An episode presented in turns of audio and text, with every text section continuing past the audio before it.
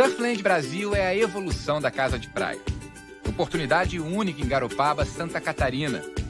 Lazer, conforto e tranquilidade para toda a família. Com beach tênis, futebol, skate e um spa completo para você relaxar. Uma piscina de ondas que garante surf todos os dias para todos os gostos. Seu patrimônio seguro, sustentável e inteligente. As obras estão a todo vapor. Não perca! Saiba mais em surflandbrasil.com.br. Salve, salve, boa noite, galera. Chegando aqui nessa segunda-feira, dia 10 de maio, com mais um Surfing Debate ao vivo. E hoje é dia de celebrar, coisa boa, né? Teve outra atropelada brasileira na Austrália nessa madrugada. E, e o bom é que os nossos convidados de hoje, a gente vai conversar bastante sobre o circuito mundial, porque um deles é comentarista da ESPN e o outro também já participou, ambos, né, participaram do circuito mundial lá atrás. A gente vai ter aqui Pio Pereira e Renan Rocha com a gente. Boa noite, Marcos. Bacana hoje para falar sobre o circuito, hein? Fala, Giovanni, boa noite. Noite boa, né, para falar sobre, sobre surf mundial e a gente vai relembrar as histórias aí de Renan Rocha e Pio Pereira, duas lendas do surf brasileiro. Os caras que lá atrás, junto com Fabinho, Teco, Peterson Rosa e muitos outros, abriram as portas do circuito mundial para essa geração que está aí hoje, né? E são caras que têm histórias fantásticas, são realmente duas lendas do surf brasileiro. E como você disse, né? O Renan ele tá, ele tá aí, ele não não só comentarista, como um dos melhores comentaristas do surf brasileiro. E a gente vai ter a honra de ter esses caras hoje aqui conosco, Renan Rocha e Pio Pereira. É isso aí. Bom, esse é bom avisar que esse programa também está sendo transmitido ao vivo no Facebook da Vision, na Rádio Capão Novo FM e na nossa conta da Twitch. E o áudio dele, daqui a pouco, daqui uns dias, vai estar tá no Spotify. É, o Surfing Debate tem o patrocínio da Surfland Brasil, muito mais que uma onda, é um resort com piscina de onda, imagina isso. E a 77 Board Shop, onde tu encontra as melhores marcas de prancha, de acessórios, tudo do surf, tu encontra na 77. Para marcar uma hora, ir lá visitar o dado, e, e, e ver tudo que tem nesse, nessa verdadeira confeitaria do surf, é só entrar no Instagram da 77, é arroba 77boardshop. Eu também quero pedir para vocês darem um joinha aqui embaixo, ativarem o sininho para não perderem nenhum vídeo que rola aqui e assinarem o canal. E não esqueçam da nossa liga no Fantasy, da WSL. No final do circuito, o campeão da nossa liga vai ganhar uma prancha Oceanside, oferecida pela 77 Board Shop, uma prancha sob medida, tá? Não é uma prancha pronta. Vai fazer a encomenda certinha, tudo certinho pro vencedor. E pergunta de hoje, pergunta Surfland Brasil de hoje. Quem era o adversário quando Renan Rocha fez o primeiro 10 de um brasileiro no Pipe Masters? Manda tua resposta aqui no chat, aqui embaixo, aqui do lado, tá? Que no final do programa a gente vai anunciar o vencedor e esse cara vai ganhar um boné da Surfland. Então tá, chega de enrolar. Marcos, vamos chamar os nossos convidados, Pio e Renan? Vamos chamar, vamos chamar duas feras. Sejam bem-vindos, Pio Pereira e Renan Rocha. Boa noite, Renan. Boa noite, Pio. Boa noite, galera. Valeu pelo convite. Vamos aí. Obrigado, Marcos. Obrigado, Giovanni. Valeu demais por estar aqui. Ao lado do Pio, né? Não sei se ele está desse lado, não. Desse lado. tá aí. Virtualmente, ficou comigo aí 30 anos, agora virtualmente. Estou adorando ele virtual. Valeu, Pio. Vamos virtualmente, ele vai longe. Obrigado, é. claro, pelo convite, galera. Galera, Imagina. é um prazer ter vocês aqui. Renan, pelo jeito, tava gravando sério ao fundo, tá com blusa e tudo ainda aí, ó. Tá gravando. Ah, né? Ah! É, tem muita coisa para falar dessa etapa de Margaret River, mas a gente vai deixar isso para depois porque na verdade a, a, a ideia do programa aqui é a gente a gente fazer uma pequena homenagem aos, se é que é possível, né? Porque vocês são é, é, é, lendas, vocês, vocês dois e outros tantos que tiveram aqui são lendas do surf brasileiro. E a, a ideia é a gente rememorar um pouco das, das, das roubadas, do, das glórias, dos perrengues que vocês passaram aí nesses anos e anos e anos de tour. Que eu acho que é uma época que era bem diferente do que é hoje, né? Hoje a galerinha, todo mundo tem seu staff ali, né? A coisa tá mais fácil, a comunicação é mais fácil. Na época de vocês não era bem assim, não. E, cara, como era, Renan? Um cara que é metropolitano, sair de São Paulo, cara, e cair no circuito mundial de surf profissional. Porque Pio é do litoral, mas tu, tu era de São Paulo, né? Fala um pouco cara, pra gente aí. Como é que é, é isso? Foi meio de paraquedas. Na verdade, eu comecei a surfar morando em São Paulo, mas eu nasci no Rio. E quando eu tive o meu primeiro resultado no arpoador, que eu consegui terceiro colocado, dali em diante eu gostei das competições. A minha sorte que eu conheci a família que loteou Itamambuca, então comecei para Itamambuca e com a Associação de Batuba sempre colocando campeonatos né, ali sim, à disposição para a molecada, eu fui crescendo, consegui um patrocínio da Sufari, como eu era metropolitana... Das acabei... pranchas Sufari na época, né? Na Isso, perfeito. Uhum. E ali eu tinha o Zé de Enes, que começou a me levar para os eventos, e representando sempre São Paulo, até que um momento, eu vou deixar, agora já já deixa para o Pio, que ele está ali ansioso para contar, né?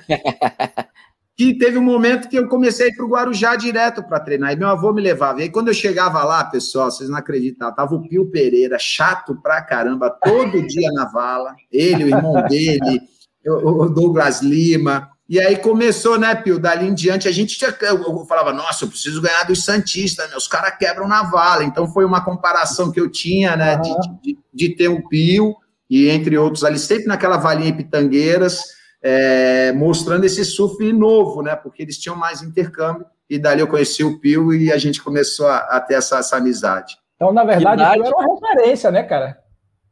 Que, que, da, que idade que a gente está falando aí? Que idade vocês tinham? 17, né, Pio? 16, né? Ah, 16, 17, 17. Quem dirigia ainda? É mais novo que eu, não, é, e, e, tu falou aí, Renan, de intercâmbio, fazer esse intercâmbio e tal. E Pio é um dos vencedores de uma é, de uma das etapas de intercâmbio Brasil Estados Unidos que teve aqui, né, cara? É, coisas que não existem hoje em dia e tal. É, que ano foi isso, Pio? Tu lembra a, a, a competição, foi, como é que funcionava o, o, sistema?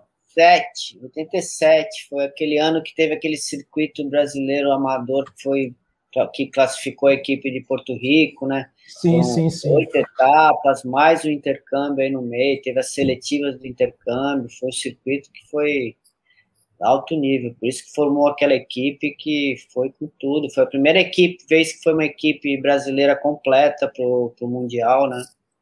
É, e tinha grande nome, né, cara? Fabinho, Teco, é, o, o Tatuí, o Rodrigo, o Rodrigo Rezende. Rezende, Wagner. Deixa eu irradiar vocês. Deixa eu irradiar vocês, porque esse intercâmbio rolou no Free em Garopaba e tinha o famoso John Rothrock. Aí veio é, a equipe americana, e não era só surf, tinha que correr. É, tinha, Nada, é. é, aí tinha umas coisas extras, e o Piozinho magrinho, chato, ele ia, ele era o Fabinho na época bastante. Uhum. Foi uma, e, e, foi legal, tinha o Taylor Knox, Taylor Knox nem era conhecido, veio representando uhum. o time americano. Esse intercâmbio realmente foi a, a, essa, né, Pio? Começou a, o início dessa quebra de tabus dos gringos para os brasileiros. É, talvez se, é, Taylor Knox é o cara que passou, acho que depois de Kelly Slater, Taylor é o cara que passou mais tempo no tour, né? E ele venceu a etapa que a única etapa que ele venceu nesses 20 e tantos anos de tour foi aqui no foi Brasil. Brasil. Talvez, é. talvez o intercâmbio tenha servido, né? ele era bem amigo dos brasileiros, né? Ele, é, ele andava com a galera. É, mas brasileiro, Renan, é, brasileiro é, é, acolhedor, né, cara? É, você falou disso aí, ele era amigo dos brasileiros, e eu lembro, cara, que há uns anos atrás, acho que uns sete, oito anos atrás, alguma coisa assim, eu estava lendo uma, uma, uma, entrevista, cara, do Shane, do Shane Herring. E aí, velho, o Shane Herring estava dizendo assim que é, a primeira competição que ele foi para fora da Austrália foi em Stermelene, lá em, em, Santa Cruz, né? E ele foi sozinho, ele estava perdido lá no saguão do aeroporto, de repente bateu um cara no ombro dele, ô oh, moleque, o que é que tu tá fazendo aí? Quando ele olhou, era você. E disse que é, é, ele falou que, pô, cara, ele falando dentre várias coisas e tal, aí ele falou dos brasileiros, falou brasileiro é acolhedor, tá? aí contou a história toda, disse que você, porra, tô, você tá indo para onde? Ele, cara, eu tô aqui tentando chegar em Santa Cruz, nunca saí da É, vem com a gente que eu vou, vou botar vocês aqui, você vem com os brasileiros, e ficou o final de semana todo com vocês lá, a competição toda com vocês lá. Isso é muito do brasileiro, né, cara, esse, acolh esse acolhimento e tal. E eu, ach, eu achei bacana, porque isso foi, cara, isso foi agora, 7, 8 anos, e a gente tá falando de uma coisa de 92, alguma coisa assim, né? E século cara lembrou, passado. Século passado, e o cara lembrou. Século passado.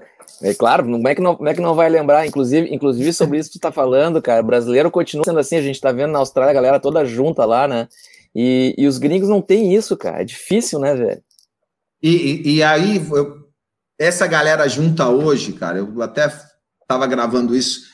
essa imagem que nós vimos de todos unidos lembrou, né, Pio, a nossa época, porque nós não tínhamos dinheiro, nós não tínhamos como chegar individualmente no evento, então cada um se ajudava. O Pio mesmo me ajudou muitas vezes no circuito, me resgatou mais que três vezes ali, mas até pagando almoço às vezes, porque eu não tinha o que comer. Né? Eu falei, Pio, ajuda aí que a próxima a gente faz uma premiação e eu te reembolso. Ele vai, come esse macarrão aí, esse alimento. E essa foto que nós vimos agora, recente Margaret River, foi fantástica. É, lembrou é. a nossa época, lembrou aquele ataque lembrou de muito. bloco dos brasileiros. E não tinha ego, não tinha ranking, era realmente vamos nessa, galera. Se eu não ganhei, vai você, vai para cima, vamos dominar esse ranking, vamos fazer realmente cada etapa todo mundo indo bem. E os mais novos que vão chegando, agora estiveram com a chance de estar ao lado do Gabriel, do Felipe, do Ídolo, que são referências que antigamente sim. estavam meio distantes, né? Sim. Aí sim. a pandemia, esse momento, fez com que a galera se unisse. Isso, essa foto aí. Obrigado, né, Pio, da gente estar tá vivo ainda de poder ver tudo isso. É, Não, todos nós, né, verdade, né, cara? Esse, essa torcida que a galera fazia, a gente começou com os brasileiros, com a, com a nossa geração. Chatos. Ali, Chatos. Não, os, os, os gringos não eram unidos, os gringos eram pior do que eram hoje. E daí, depois que, que eles viram os brasileiros e começaram a ter aquele lance de carregar, quando sai, era campeão, carregar sim, até, sim, sim. até, o palanque, depois de, de, tudo que a gente fez, que eles viram que estava dando resultado, que, que rolou isso. Ah, o, próprio, cara, o, a própria, a própria instituição do claim, né, cara? Agora a gente vê os, os gringos, os gringos comemorando onda, cara. Até pouco tempo atrás era uma coisa que eles achavam curioso. Chacota! Era chacota! Era é, chacota, é, é, é. Pio, e como, é que, e como é que um moleque aí, cara, o Renan falou como é que ele começou, começou os primeiros passos no surf e tal. E tu, cara, que é de Santos, conta a história um pouco aí, como é que foi o teu início no surf, né? Ah, meu início, meu, meu, irmão mais velho já surfava, meu primo era um pouco mais velho que ele, que também que introduziu ele na família, né? E pô, ia na casa do meu primo, ele tinha coleção de revista gringa, as, as Brasil Surf também, então começou a pilar. E meu irmão já surfava, daí eu e meu irmão, meu irmão mais velho já surfava, eu e meu irmão do meio já começamos também junto, e já naquela competição dentro de casa, né? Mas daí comecei a ir mais pro. Eu morava no canal 5, daí surfava ali no canal 5, daí o mar ia baixando, ia canal 3, canal 2, canal 1. E daí depois ia pro, pro Guarujá, né? Comecei a ir mais pro Guarujá, porque era até mais perto, ia de bicicletinha pro Guarujá mesmo. Aí consegui, daí meu conseguimos um apartamento lá, daí tinha uma base lá, já deixava a prancha de bicicletinha. Quando precisava trazer de volta, vinha com prancha, bicicleta, da mirradinho, 14, 15 anos, já era direto. Encontrava o Renan lá chegando, todo. rolava o localismo cheio de fome, cheio de fome. Rolava o localismo, Renan? Rola, não, é, não era localismo, né, Pio? Era aquela olhada meio assim: o que, que esse é. rabo tá se achando na bala, tá ligado? E aí, como eu fazia umas balinhas, eles queriam jogar duro. Então, isso aí fez com que a gente ia evoluindo. Uhum. E eu sabia, tava sol, aquele duas horas, uma hora, eles já estavam chegando, cara. Era batata. Saía da escola, né? Porque almoçava e vazava, né? É, direto. Ia pegar onda. E pelo que vocês falaram aí, cara, tanto um quanto o outro, o início da carreira foi algo meio despretensioso, né? Foi acontecendo, foi acontecendo e vocês chegaram no circuito mundial. É, mas também era uma época muito diferente, né? Você tinha um, muito campeonato, muito campeonato amador, muito campeonato na base, coisa que de regra hoje não tem. É, e, vocês... e, e, e, não tinha videogame pra gurizada, né, cara? Ah, é, não tinha celular, né? Não tinha Instagram, não tinha nada disso. Então a galera se jogava mesmo. E, e, cara, é, as, primeiras, as primeiras competições profissionais de vocês, eu tenho, eu tenho alguma lembrança de Renan competindo nacionalmente aqui no, no circuito da Brasp e tal, mas Pio eu tenho um pouco, eu tenho a impressão que, que, que você competiu pouco antes de para o Mundial aqui. Você foi Não, direto eu, e depois que, que eu você. Virei profissional e já fui para o circuito mundial. O circuito mundial, né? Você entrou, você entrou naquele mesmo ano de Fabinho Teco, 89, ou foi o ano seguinte, alguma coisa 89, assim? 89. Comecei 89, né? porque eu tava, eu já tinha ido pro, pro Hawaii final de, de 87 para 88, antes do Porto Rico, que foi em fevereiro de 88. Sim, sim. Aí corri Porto Rico, aí ainda 88 ainda continuei como amador, que eu tava, fui bem nos fui campeão paulista amador, que preguei o Renan várias. Não, daí ainda corria, eu corri a primeira etapa do brasileiro amador na, que foi no Rio, que eram quatro etapas aquele ano, eram quatro etapas escrito brasileiro amador. Eu, eu ganhei a primeira etapa no Rio, na Barra. Só que daí eu não corri as outras etapas, que eu fui para aí eu fui já comecei a correr o Sandec. Sim o Sandec 88, corria meio como amador, já fazendo experiment, experimentando. Experimento no profissional, né? Ali, né? E daí já fui para Califórnia para fazer o intercâmbio, que quando teve o intercâmbio em 87, acabou que não pagaram as passagens, não rolou, só quem tinha ido lá que participou, daí eu marquei de fazer o intercâmbio no 88. Aí fui, já correu o Stubbs em Oceanside, e depois já fiquei para o intercâmbio, não corri as outras etapas do brasileiro. Quando eu voltei, ainda consegui correr as últimas do Paulista, fui campeão paulista. Daí que eu fui para o Hawaii, daí já combinei com o Teco Fabinho de começar o tour no outro ano. Foi 89, né? Foi assim, é, 89. Uhum. Renan chegou um pouquinho depois, não foi, Renan? Cheguei depois, é, uns dois anos depois. Quando eles foram, na verdade, né? Aí eles começaram a, clarear que dava para a galera começar a viajar, né? E até então era, é o que vocês falaram, não tinha informação, eram os mais velhos ou quem era muito realmente da competição que poderia ajudar. Então você ia descobrindo aí como eles já estavam ali viajando, foi a hora que a gente começou a planejar, não só eu, mas todo mundo que queria entrar no circuito, é, segui-los, né? Porque eles eram meio que a referência no momento. Vale lembrar que essa época é uma época que não tinha divisão, né, né Giovanni? Não tinha QS e, e, e ICT. Os caras tinham que correr campeonato com 500 pessoas, passar não, até chegar no evento principal, né? Com não. os back fortinho. Tinha triagem, né, velho? É, pegava triagem, né, cara? 25 etapas no ano. Tinha duas é. pernas. Então, mas eu ia perguntar, eu ia perguntar para vocês uma coisa. É, eu imagino, não tô lá, mas eu imagino que como uma coisa está muito mais profissional hoje, até o próprio esse próprio voo charter que os caras fizeram para a Austrália, a WSL abraçou o produto e, e, e, os, e os surfistas são, são parte do produto dela, então ela está tratando assim, deve, deve preparar tudo. Naquela época, eu imagino, o Renan meio que disse isso agora há pouco, naquela época eu imagino que as informações eram precárias, né? a, a ASP não estava lá uh, uh, preparando hotel para a galera, pro, preparando tudo para a galera, cada um por si. É, é. Esse momento, né? É, é a SP naquele momento era feita por surfistas para surfistas. Lembra, Pio, que ele sempre tentava arrumar algum CEO que era fora do meio do surf para tentar colocar o um modelo de negócio é, na SP. E, como o Marcos falou, na época não tinha WQS nem WCT, era um circuito só, então você tinha que entrar na triagem, e da triagem depois, a última fase era com os pré-classificados, só que os pré-classificados já era Caipo Jaquias, Michael Romel, Ross ah. Clark Jones, era pedreira. Depois chegava os back fortinho, e aí você avançava para os top, top 16. 16. Então era muito difícil você passar essa barreira dos back. Tanto é que os brasileiros, Pio, um deles, foram os reis da triagem, porque aí os caras começaram a fazer as finais das triagens. Isso era muito legal, era um campeonato paralelo, dava uma remuneração, e a galera passava para o evento principal e já ganhava realmente um dinheirinho se fizesse a final do Trials.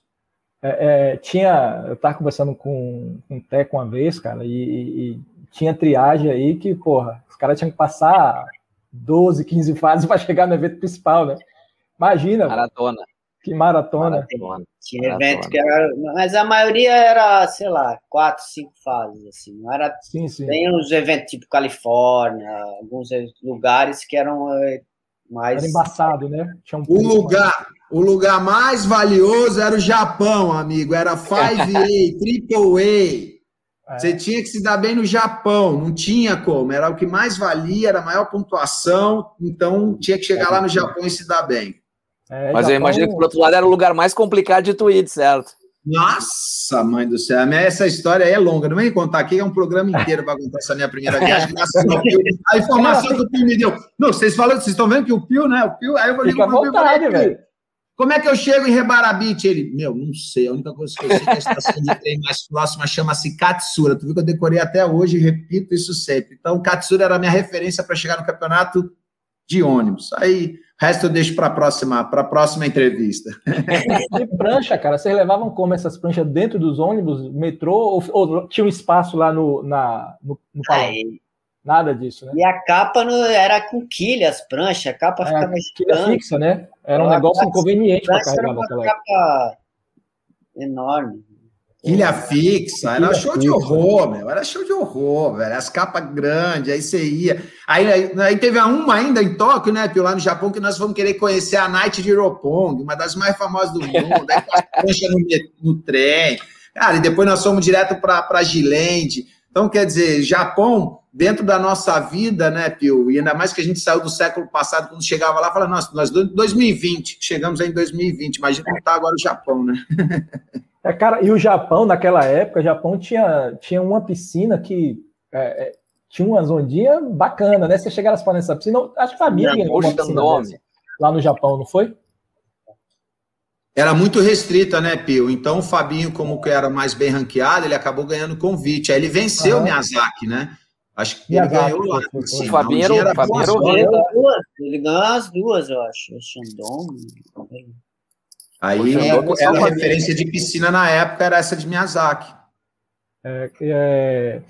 Cara, assim, a gente, a gente, a gente hoje está mal acostumado para caramba, essa galera aí de seus 20 e pouco, 30 anos de idade, tá assistindo, tá assistindo o surf sentado na poltrona de casa e tal. Naquela época a gente tinha notícia de surf dois meses depois, quando a revista chegava. E a revista já chegava, ela, ela, ela, passa, ela tinha uma ou duas etapas e já tava, já tinha acabado outras tantas, porque eram 25, 30 etapas no ano.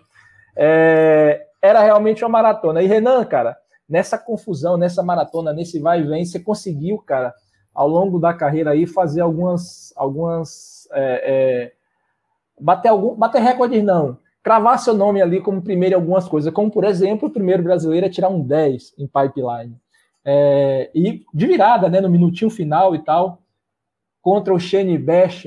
Cara, como é que foi? É, é, eu estava olhando um dia desse a, a algumas imagens e tem disponível aí na internet algumas imagens daquela competição. Você tava quebrando, brother, naquele, naquela competição. O que é que faltou ali para chegar na final, velho? Cara, não faltou nada. Na verdade, era a vez do Rob Machado, pela a história de pipeline, né? Ele tinha Sim. colocado ali uma final, semifinal contra o Kelly, que era para ele se dar bem, ele acabou perdendo. E na bateria contra o Machado, ele me deixou numa situação crítica na semifinal, precisando de um set. Eu virei e deixei ele precisando de um set e meio. Era a última série da bateria. E a série não veio boa, só que ele tinha prioridade. Ele realmente surfou bem a onda para conquistar a nota que ele precisava. Então era a vez dele. Era a vez do Machado ir para a final, entendeu? Do Hobby. Era, e eu foi o que eu falei para o Pio. Pio, nessa época, tava, a gente estava viajando junto, a barca era eu, ele, o Zed, né, o Enéas e o Cristiano Guimarães, e encaixou, porque a gente, né, Pio, quando a gente se dava mal no circuito, esse meu brother Enéas sempre falava, cara, esquece teu ano. Se você chegar no Havaí e dominar o Hawaii, é isso que importa. Aí você vai ser lembrado. Esquece o resto, mas se você for bem o ano todo, tudo bem. O que, que aconteceu? Um ano, né, Pio? A prancha não era boa, a outra prancha era boa, mas o cérebro não estava bom, a mente não estava legal, a outro físico estava 100% e sabe, até encaixar. Bom, né, também. É. Até encaixar tudo isso demoraram uns anos. Aí esse ano foi que emplacou. Estava bem de cabeça, físico bom, prancha mágica maior apoio ali com os brothers, a gente estava se divertindo, na real, né, Pio? Tenso, mas dando risada de tudo que estava acontecendo, e aí o resultado aconteceu. Cara, e como é que você e treinava, velho? Naquele line-up cheio de gente, localismo, é, enfim, como é que era o treino para chegar naquele resultado ali, lá em Pipeline? Graças ao meu amigo virtual Pio Pereira, que nunca, nunca amarelou, nunca. Olha aí, o Pio, nunca olhamos para o mar e falamos, vamos voltar para casa. E isso foi fundamental no Havaí para a gente treinar em Pipe, Sunset, Haleiva, porque a gente caía nos piores mares, nos mares grandes, show de horror. Para quê? Para ir se acostumando com a corrente, posicionamento. E quando o mar abaixava e acertava, que entrava aquele crowd, todo mundo, né, eu sou o cara, você já estava super confiante, falar que eu não vou morrer, agora eu já sei onde sim, é a bancada, sim, sim. onde é a onda, então você acaba entrando na água, né, Pio, acostumado. Sim, Aí você pega as piores condições e entra calejado para as melhores, né? É, porque o mar, quando o mar não está claro, fica pouca gente, então você consegue pegar mais onda, tem mais, sim, sim. Sobre, sobre isso, tem um comentário aqui no chat, ó, do Jorge. Teve um suel nas pitangueiras uma vez, parecido com esse que deu há duas semanas atrás. Perfeito, muito grande. Aí vi um magrinho entrando no canal das pitangueiras e pensei: esse moleque é louco. Era o Pio. é, tá aqui. Ó, o, Pio, o, Pio, ó, o Pio, eu posso falar agora, cara. O Pio vai. Não vai puxar o bico, não. Aqui no, tá aqui no chat também, nosso amigo Armando Dalton. Um forte abraço para os amigos do Tu, Pio e Renan. Ô, oh, Grande Mandinho. Parceirão. Grande Mandinho. Ô, cara, deixa eu dizer, aquela prancha que você faz um 10 de pipeline, você guarda ou o que é que você fez com a prancha? Cara, na verdade, tá ela. Bolo aí atrás? Não, ela não está aqui, ela está lá em São Paulo, porque ela ficou peça de museu na antiga loja Surf Trip, e aí trocou, cara. Quando trocou o dono, você acredita que o dono novo deu assim, tipo, o que, que é essa prancha? O que, que é? Tava meu calção, minha lycra. Meu calção e minha lycra virou pano de chão, meu. A minha ah. prancha estava jogada sendo dada. Você acredita que o cara comprou ao business, fala que é surfista e a história do surf paulistano, mundial, meu, no, no trash. Aí eu fui lá e resgatei a prancha, deixei ela guardadinha em casa. A lycra e o calção sumiu. E se ele estiver escutando, o mínimo que ele poderia fazer é fazer uma réplica e me dar de presente, né? É. é, o, cara não é, o cara não é do surf, né, cara? O cara não. Não, não ele fala que é, pega onda, o filho pega onda, mas está ligado? O feeling, a vibe, assim, de você pô, dar valor pro atleta, dar valor para a história do cara, a tua área. Pô, você, você é lá do Nordeste, ele é gaúcho, sabe qual é o valor de você ver um, um atleta ali da sua área chegar junto e você ser no empresário do, do esporte, né? É, tudo ali já conquistado, não precisa nem mais investir, é só chegar e trabalhar essa imagem que já foi feita. É isso aí. É isso aí. O cara não Mas é isso, isso, essa, essa é a diferença entre ter prancha e ser surfista, né, cara? É verdade. Cara, e, e, e, roubada, cara? Vocês lembram de muita roubada junto aí no tour? De chegar e dormir? Pô, cadê? Porque é, é, é uma vez, cara, é, é uma história engraçadíssima, uma história longa, mas enfim, vamos deixar para lá é, a coisa de você chegar e não ter hotel era clássico, né? Você tem que buscar Sim. hotel, onde imagina, ficar. Imagina é? a França no pleno verão lá, que eram as etapas, né? Três etapas. Sempre a França. Essa história é recorrente. Não, é olha só um exemplo. Você está na França e o campeonato vai lá para a Inglaterra, para Newquay. Então você sai de carro, só que na época era aquele Peugeotzinho 305. só que não é você e o brother, é você e mais três né? Mais, e mais as pranchas. E mais as, as pranchas. pranchas.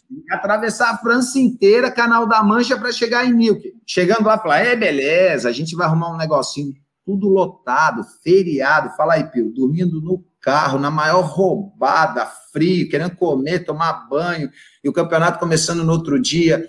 Era, eram muitas roubadas. E aí, detalhe, né? Tinha parceiro que viajava e o cara é a primeira viagem. Aí chegava no posto de gasolina, lembra, Pio? Bota aí, completa aí. Opa, não é minha vez. Oh, não é minha vez. Porque na hora que colocava a moeda né, pro, pro real, uhum. época era real. Ele ia perceber o. Ele falava, não, o não, valor. não, não, não, é minha vez, não.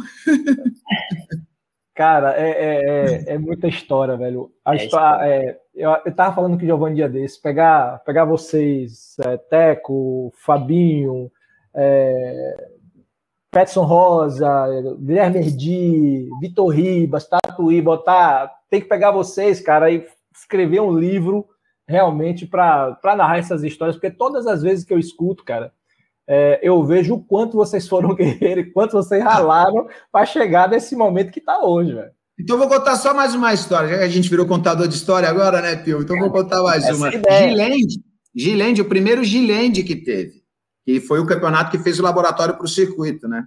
Quando nós chegamos de Land, é, o Rod Brooks começou a ver que realmente a, a imagem dos caras lá na frente, já pensando lá na frente, era que ter um campeonato não para 50 mil pessoas na praia em Huntington Beach, mas sim para todo mundo assistir na televisão e alcançar milhões. E era, foi, foi laboratório. E quando nós chegamos lá, era a primeira vez, né, Pio, depois da cerimônia, tudo bonitinho, que nós ficaríamos juntos, os atletas, 15 dias em um lugar fechado. E aí eu nunca mais me esqueço o Sani Garcia chegando para mim e falou: ó, seguinte, mano. Vamos ficar na manha, vocês ficam na manha, a gente fica na manha, e assim a gente treina na boa e não dá treta, entendeu? Então vamos dividir meio que os horários, cai os havaianos, depois cai os brasileiros, americanos. Foi engraçado ele chegar em mim e falar assim, entendeu? Tipo, já de cara, falou, meu, vamos ficar na manha. E aí foi legal, porque aí, dali em diante o pessoal começou a se conhecer mais, se interagir mais, né?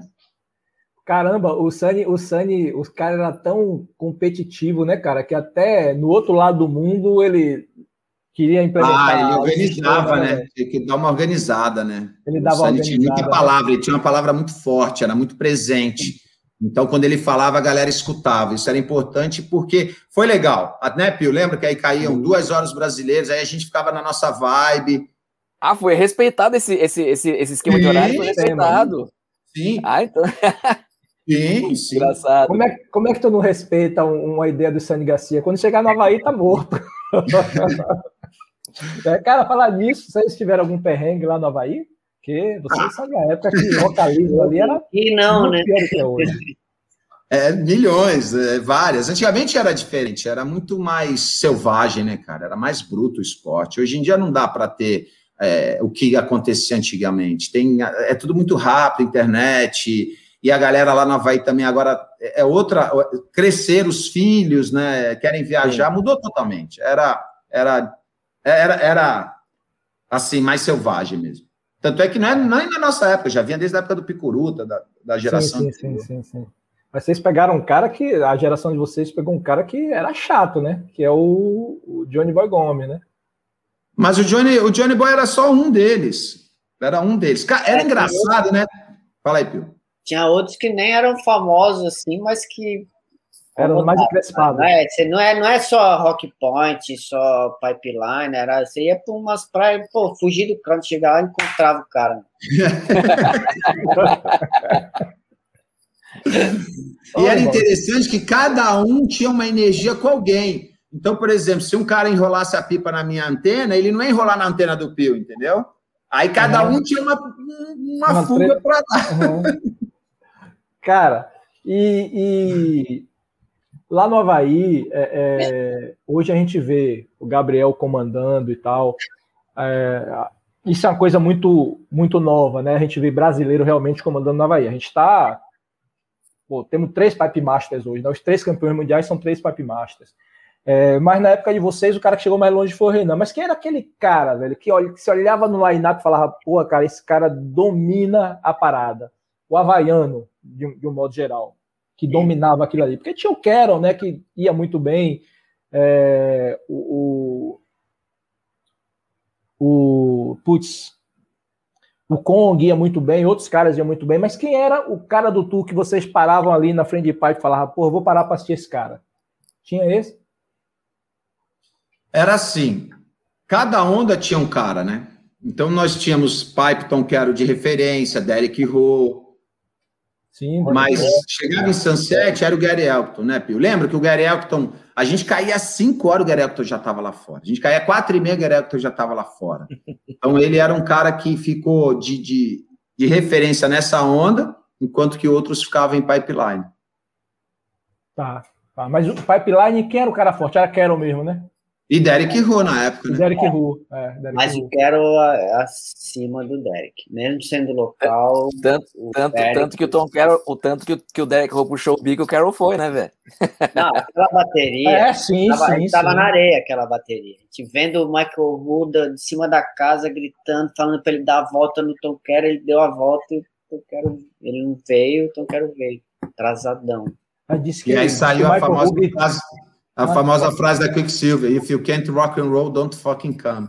É. Cara, é, a gente, a gente, tá passou um dia desse, não foi, não foi, Giovanni? É, a imagem dessa bateria aí. O, o, sim, o, sim, tava repetindo sem parar. É, o, o, Derek literalmente ele fez assim com a prancha. Ele não, ele, não, ele não puxou o bico, não. Ele saiu da prancha e puxou com o braço, com tudo assim. E o Carol se jogou. Acho que foi um dos drops mais insanos que eu já vi ali naquela. Vocês viram aquilo da areia? Eu vidarei. É, cara. Do lado, história, tá, do lado. É, história para contar. Cara, e, e assim, Fala. aquela onda, aquela onda que vocês chegavam, porra, tô em casa. Vocês tinham? Sentia Nossa. bem mesmo? Não era onda assim, mas eu achava que era o campeonato. Hum, tinha campeonato, você olhava e falava, cara, esse eu vou bem, sabe? Assim, tinha zonas que a gente gostaria de surfar, né, Pio? Que a gente tinha mais adrenalina mesmo. Margaret River, quando chegava o campeonato lá no West Ozzy e dentro do circuito, como as ondas começaram a aparecer do Dream Tour depois, e aí você tem, né, tinha como meta pipeline, depois Chopa apareceu. Eu sempre fui atrás dos tubos para a esquerda. Então era a onda que eu mirava resultado. Aí nessa época de vocês aí, Margarete era muito mais esquerda, né? Era, ia muito mais para esquerda. Praticamente só esquerda. Só quando tava menor que rolava direita. Que ia para direita, né? É. Não, tinha jet ski. Não, não tinha jet ski.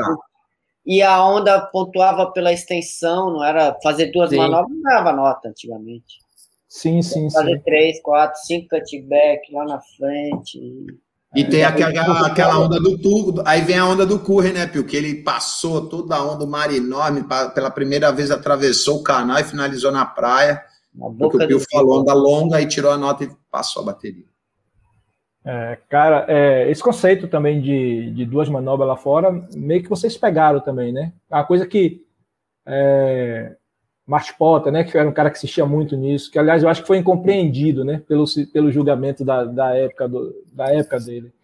É, vocês chegaram, vocês chegaram a, a, surfar já nesse critério de duas, de duas ondas, de duas, duas manobras grandes lá fora, vale mais do que aquela coisa de você levar até cravar as quilhas 59 lá manobras até a beira. É. Eu, eu peguei ainda o. Como eu fiquei mais tempo no, no circuito que o Pio, eu peguei essa mudança. Tanto é que eu não esqueço nunca uma bateria que eu perdi para o Matt Roy Miyazaki, grande, que ele pegava a onda, dava duas, era oito, eu ia até a beirinha, era cinco. Aí então dali eu comecei a entender que é que duas manobras já começavam já a ser. Valendo mais, né? É, já, ali foi um processo. E você lembra mais ou menos a época assim, não? Ah, já era 94, 95, né? Sim, sim. sim. Mais. É, é, é uma época. Oi, Pio. Onde foi, Renan, essa bateria com o Matt Roy, que você lembra? Miyazaki, é aquela do furacão, do Taifu. Essa bateria foi muito clara, eu lembro, mais Storm. Foi, 95, da... foi no é. ano que estava. É. é. Ali já começou a mudar um pouco. É, essa época aí já estava tendo uma mudança de nome, né? Carol, Curren, esses caras já estavam mais parando, né? Chegando o Chenes, chegando o Kelly, né? Kelly chegou em 92, já 91, já ganhou em 92, 95 ele já era a grande estrela. Meio que tinha uma mudança de safra, né? Eu acho que é, os caras olharam, né, Giovanni? É, porra, Martin Potter, a vida toda assim, a gente foi resistindo, resistindo, resistindo, de uma hora para outra chega esses caras todos, né?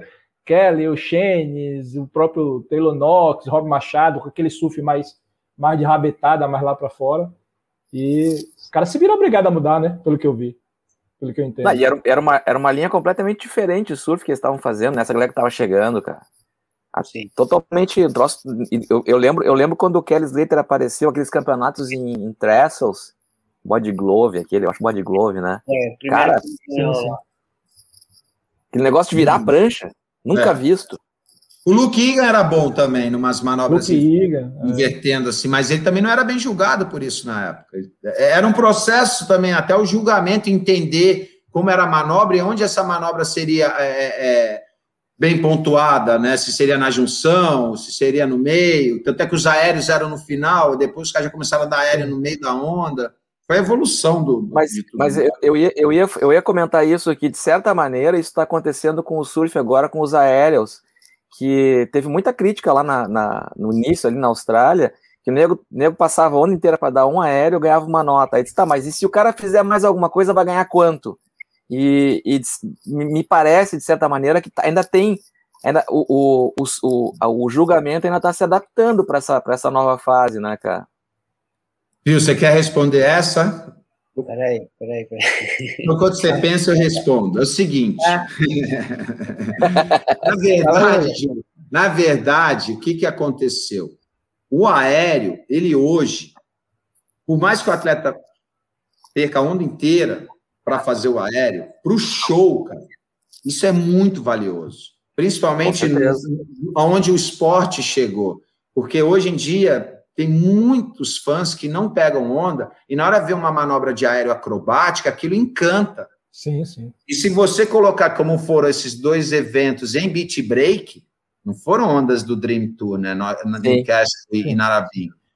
Ali, se o aéreo não faz parte de um julgamento com a chance de tirar nota 10, o campeonato vai ficar chato. Vai ficar chato. Vai ser aquele campeonato de batidinha, rasgadinha, batidinha, rasgadinha. Como era lá atrás. É, entendeu? Então, esse, quem tem o aéreo, e aí acredito né? Vou até fazer aqui a, a, aquela mais má língua, que quem é, de repente ficou colocando a pressão no juiz para não soltarem a nota são os atletas ou a galera que não consegue dar o aéreo. Não consegue. Quem não fazem os aéreos hoje são os brasileiros. É. Eles salvaram os campeonatos, né? Que tá aquelas ondas horríveis, quem salvou os campeonatos foram os brasileiros. É, mas. Ia ficar é, chato, cara, ia ficar chato, o show ia ficar chato. Então todo mundo cria expectativa, vai voar, qual manobra vai sair. Então você tem emoção para passar, principalmente eu que faço transmissão para o fã. Você fica na expectativa, será que vai voar? Claro, ele tem que preparar a base, ele tem que gerar velocidade, ele tem que achar o momento exato para sair e decolar. Então isso tem que existir para que crie mais oportunidades dentro de uma bateria, inclusive surfando ondas ruins. Não, mas então, eu concordo é. contigo, e o que eu estou dizendo é o seguinte: o que está acontecendo nesse momento, com essa nova fase de, de, vamos chamar de linha de surf, é que ah, os, os juízes também estão se adaptando para saberem exatamente qual nota dar com pequenas diferenças sutis entre uma linha, um aéreo e outro é, aéreo. Porque, como, na verdade... como naquela ocasião em que o Keres começou a revolucionar com, com uma nova linha, também se naquela época haviam algumas críticas no sentido de que ah, mas está quebrando muito a linha, mas mas mas mas mas mas mas, mas entendeu? As pessoas tinham que assimilar isso. É, eu acho que cada um tem um olhar, né? Eu assim, eu, eu sou, eu gosto de ver o aéreo. Eu acho que o aéreo puxou, como o Renan diz, é, é demais e a gente tem que combinar, né? É um grau de dificuldade absurdo, né? Muito maior do que qualquer outra manobra.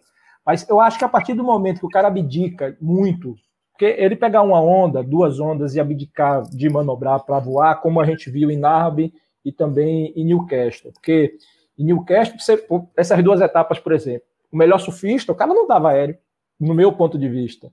É, a sensação, que era o Morgan Siblick.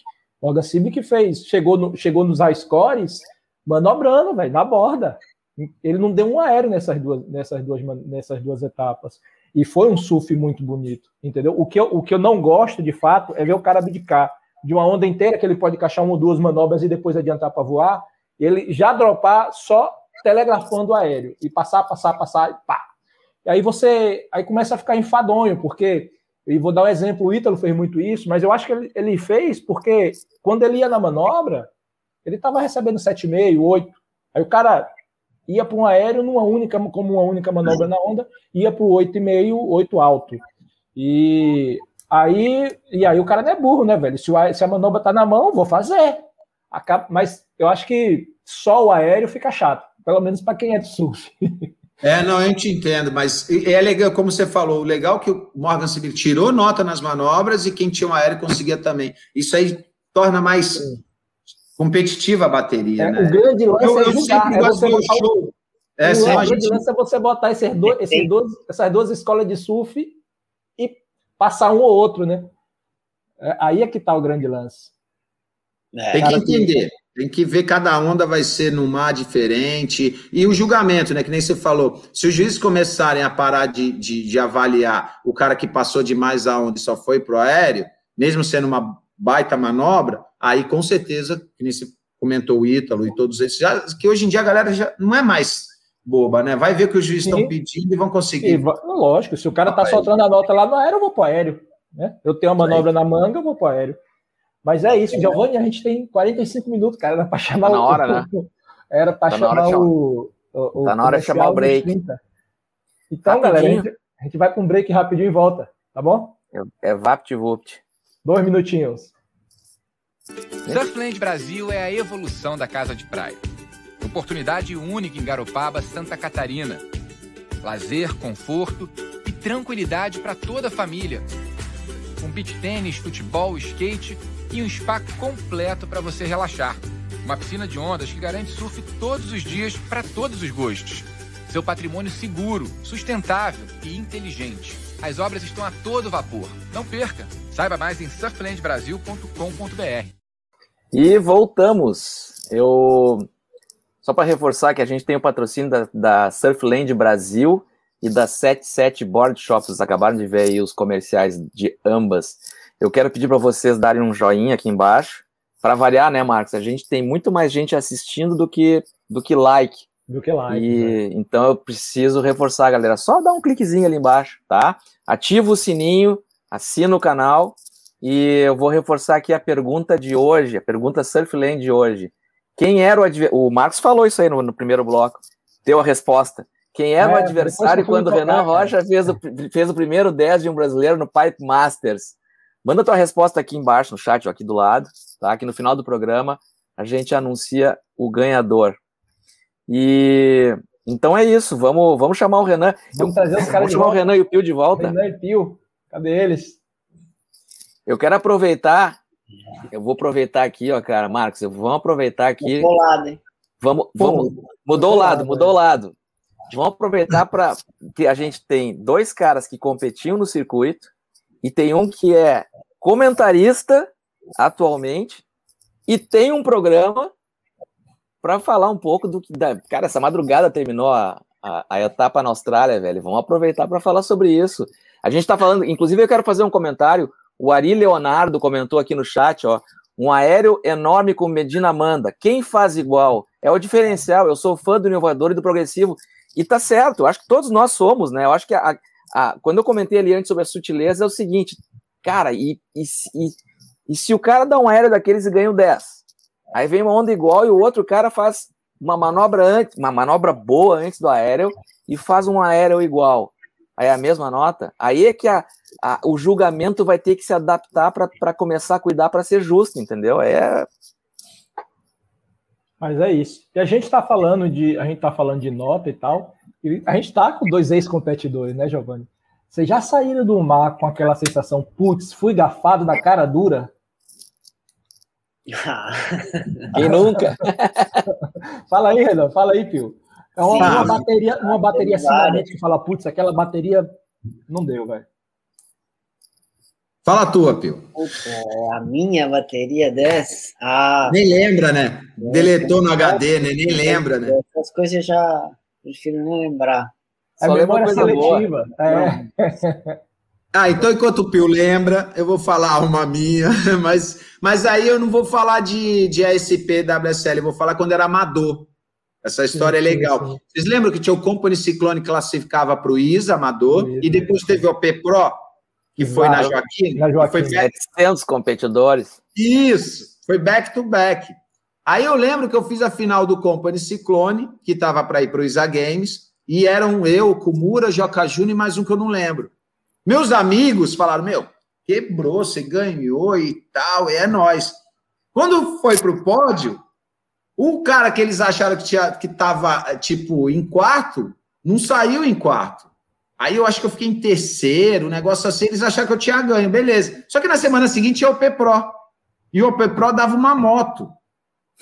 Aí eu fiz a final, eu, Jaca Júnior, é, Kumura, e eles, na, geralmente, lembra que antigamente, aí, braço direito está vencendo, esquerdo está perdendo, sim, assim, tá é, Eu olhava para trás, cadê meus amigos? Véio? Os caras já tinham ido lá na Joaquina, lá pro bar, véio. já estavam lá no bar, e eu falei, caramba, fiquei em último, né? Os caras tinham desistido até do pódio. Já tinham desistido.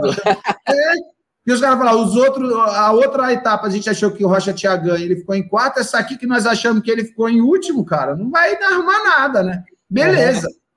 De repente saiu a bateria, nós fomos para o pódio. O cara que eles acharam que tinha ganho saiu em quarto. Em quarto. Nossa, eu não esqueço, os caras vieram correndo da, lá da, da, do restaurante para o pódio. E aí, no final, eu acabei ganhando e ganhei a moto. Então, é, tem essas e, que e é acontecem. É bom falar para a galera que isso é uma época que não, a nota não saía como saiu é, que o cara é. ouve lá dentro. É o nego tinha que somar papeletazinha. Não, não, e ele tá, ele tá falando assim, eu saí em quarto, porque, porque o resultado era dar de trás para frente, né? O quarto, o terceiro.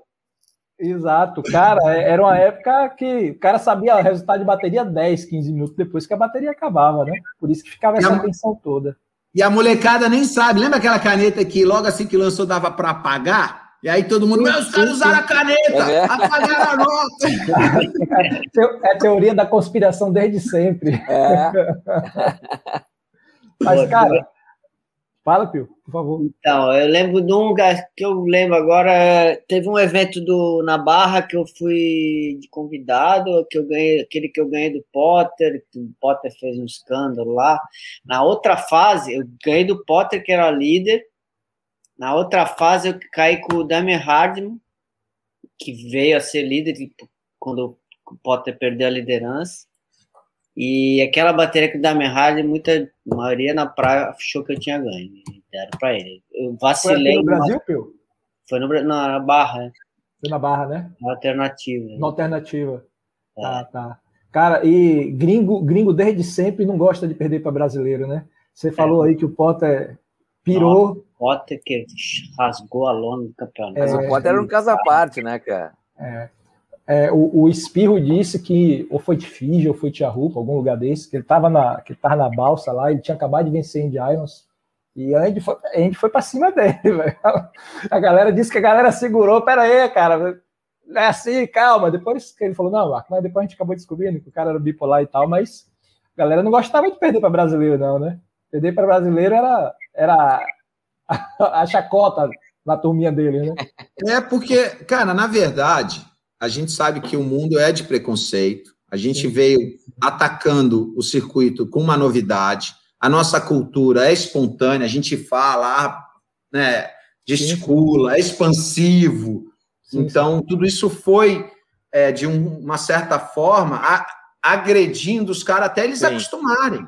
É, até eles é, é um choque cultural, né? Na verdade, né? Perfeito. Então, nós passamos, a nossa geração passou por esse processo, exatamente para eles irem acostumando com, a nossa cultura, como nós éramos, e hoje está aí o resultado, tudo normal, não tem mais esse preconceito. Tanto é que os meninos hoje já têm fãs em todos os lugares. E, claro, nenhum gringo quer perder o título mundial para o. Gringo que eu falo, seja australiano, sim, americano, para uma outra nação mas esse preconceito veio sendo derrubado a cada ano. E hoje, para mim, já nem existe mais. É tudo normal ver um, um, brasileiro e, quem sabe, até um venezuelano ou um peruano campeão. É, é. Porque também é, era uma época que, que brasileiro era muito estigmatizado, né, cara? Era o cara que, em tese, só sabia surfar em beach break. Né? Os gringos viam assim, né? Ah, esse cara não sabe surfar port break, não sabe surfar riff, só sabe surfar beach break. Eu acho que isso meio que incomodava ele, né? Quando perdia para um brasileiro. Que na cabeça dele o cara só surfava em beat break. E era uma verdade, né, cara? A gente não treinava é. em outras é, ondas. Tinha, não tinha essa verdade. experiência de direcionamento para ir treinar nessas ondas. Né? Mesmo, é. eu vi uma do Fabinho outro dia que ele confirma isso, que no começo ele não estava treinando. Só depois, no final da carreira, que eles. O Vitor Ribas, acho que eu vi uma do Vitor Tatuí, que o Vitor Ribas falou isso também. Só depois que a galera se conscientizou que tinha que treinar nessas ondas para estar tá bem na. É porque, na verdade, ao contrário da geração de hoje, vocês entraram no circuito mundial e começaram a surfar as ondas de lá de fora no meio do circuito, né? Vocês não, não tinham uma bagagem como eles têm hoje. Viajam antes, tem não sei quantas temporadas no Hawaii, vão para a Indonésia, Mentawai, por aí vai, né?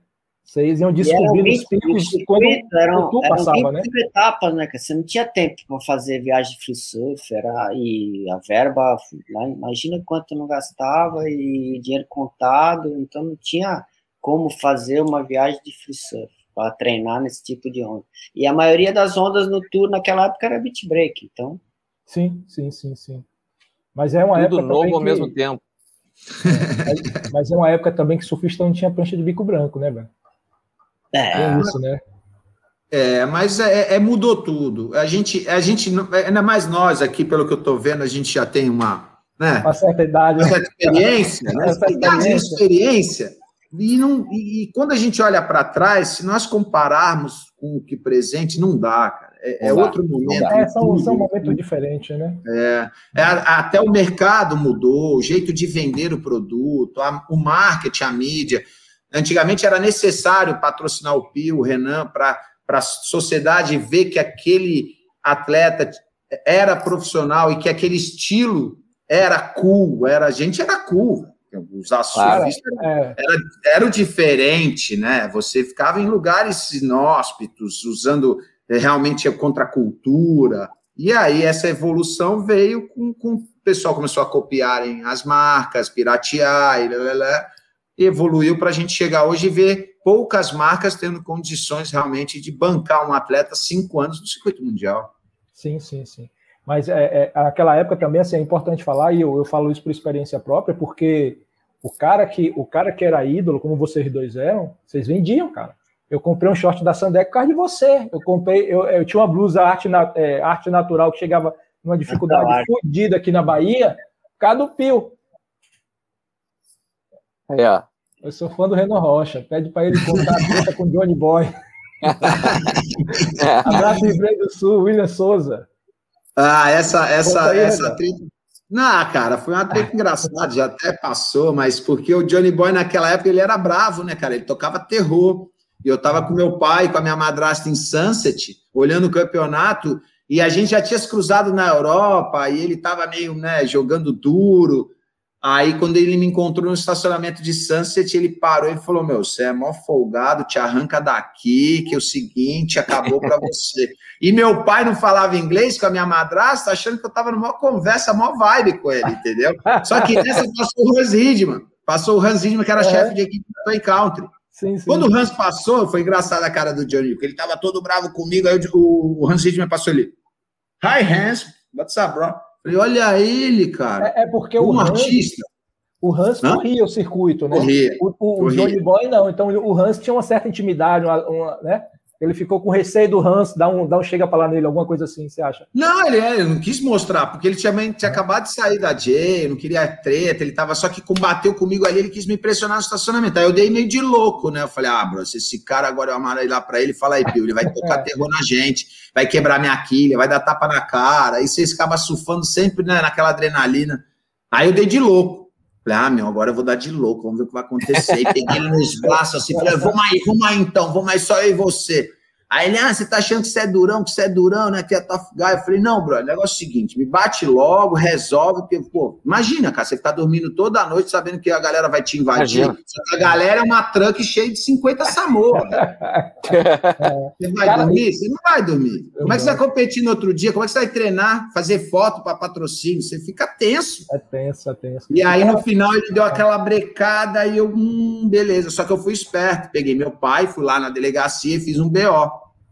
E mostrei para a SP, para o Randy Herrick. Lembra que o Todd Rolla tinha feito aquela treta com o Vitinho e Marizinho? Sim, sim, sim. sim. Eu falei, ó, vocês estão falando que o Brasil não tem segurança? O cara acabou de mentir ali no estacionamento.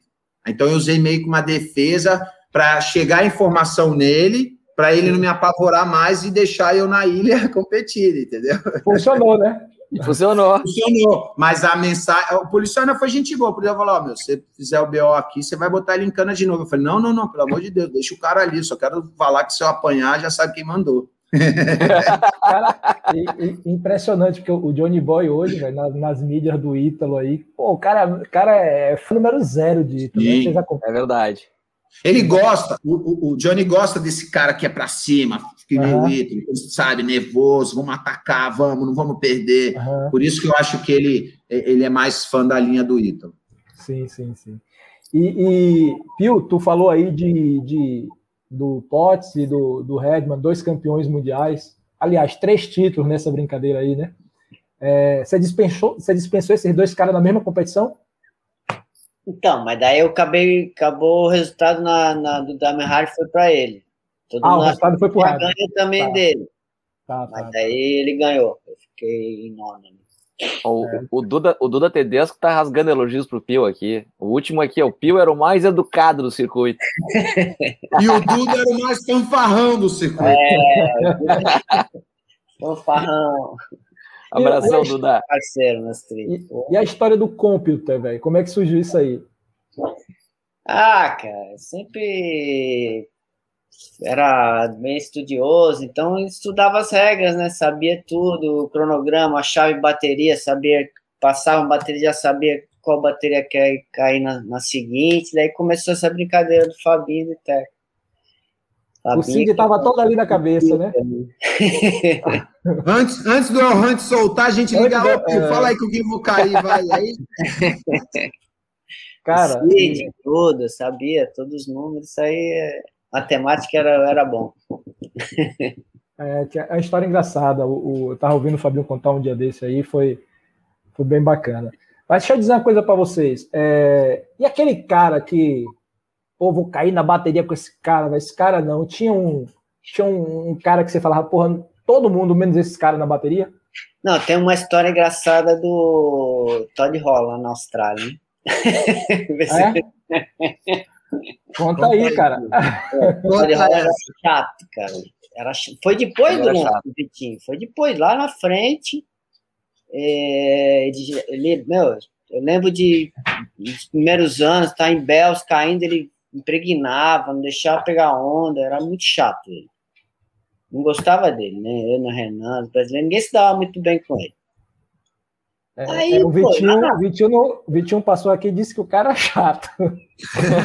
lá na frente, lá na frente, ele era top 16, a gente ainda tava, já depois de quatro, quatro anos, assim, era, a gente era trialista, ele top 16, cheio, a gente tava em Margaret River, daí tô, fui deixar o Renan no terminal, pegar, e pegar o voo no outro terminal, Aí no outro terminal, o Todd Rola me encontra, fala, pô, onde vocês vão ficar? Era o próximo, a etapa seguinte era Newcastle. Onde vocês vão ficar? Não sei o quê. Eu falei, pô, vamos ficar num hotel, vamos pegar um trem ali, vamos ficar num hotelzinho na frente da, da estação de trem, bem favelinha. Super amigos.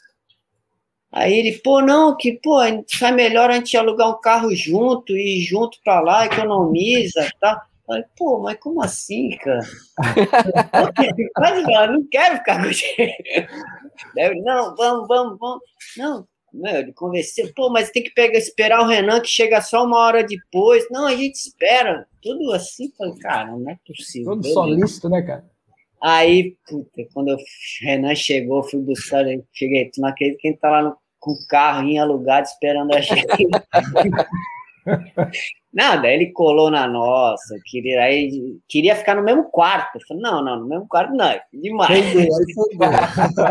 aí não, aí não. No mesmo hotel, favela, tá?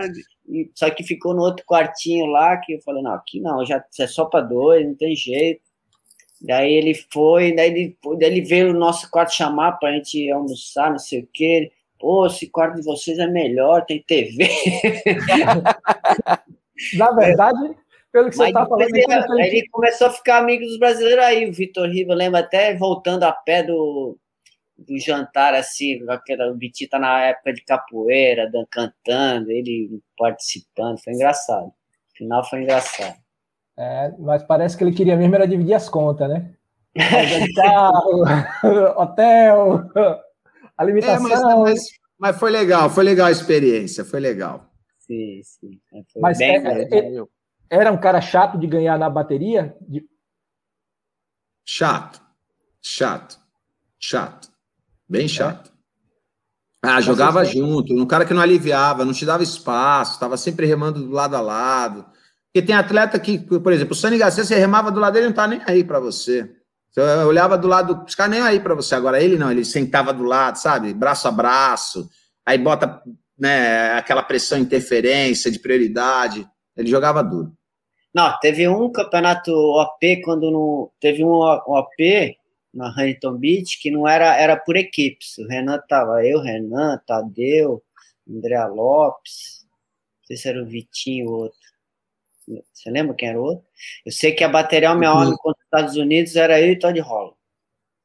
Come... Começamos a bateria dentro do pier para dominar o pico da direita, uhum. nós dois estamos embaixo do pier. É na época de boia, de, da época da boia lá de, de interferência, perdão, da prioridade, prioridade, lá na boia. Prioridade, prioridade. baterente dentro do pier para dominar o pico da direita, os dois dentro das pilastras. Uhum. Aí quando entrou uma ondinha, ele foi, daí eu Daí eu deixei ele meio que ir na frente, ele foi, meio pegou a onda, não foi boa, ele ficou meio para trás, assim, eu peguei a de trás, já comecei com uma nota boa, acabei ganhando a bateria dele.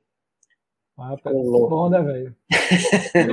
perder, perder a bateria pro cara chato deve ser a pior coisa que tem. Cara, e ídolo, velho? Vocês, assim, quando vocês chegaram no circuito, que era o cara que você bateu de frente assim, falei, caramba, velho, tô com o meu ídolo aqui. Tem esse cara na vida de vocês?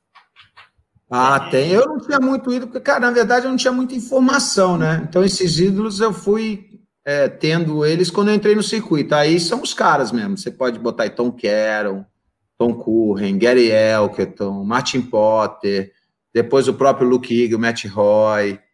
Aí, assim, fã, ídolo, que eu nem vou te falar de surf, mas de vibe, né, Pio? Simon Law, teve pô, maior vibe Sim, com a gente no circuito. Richard Dog March. Rob Page. Aí vários Foram esses.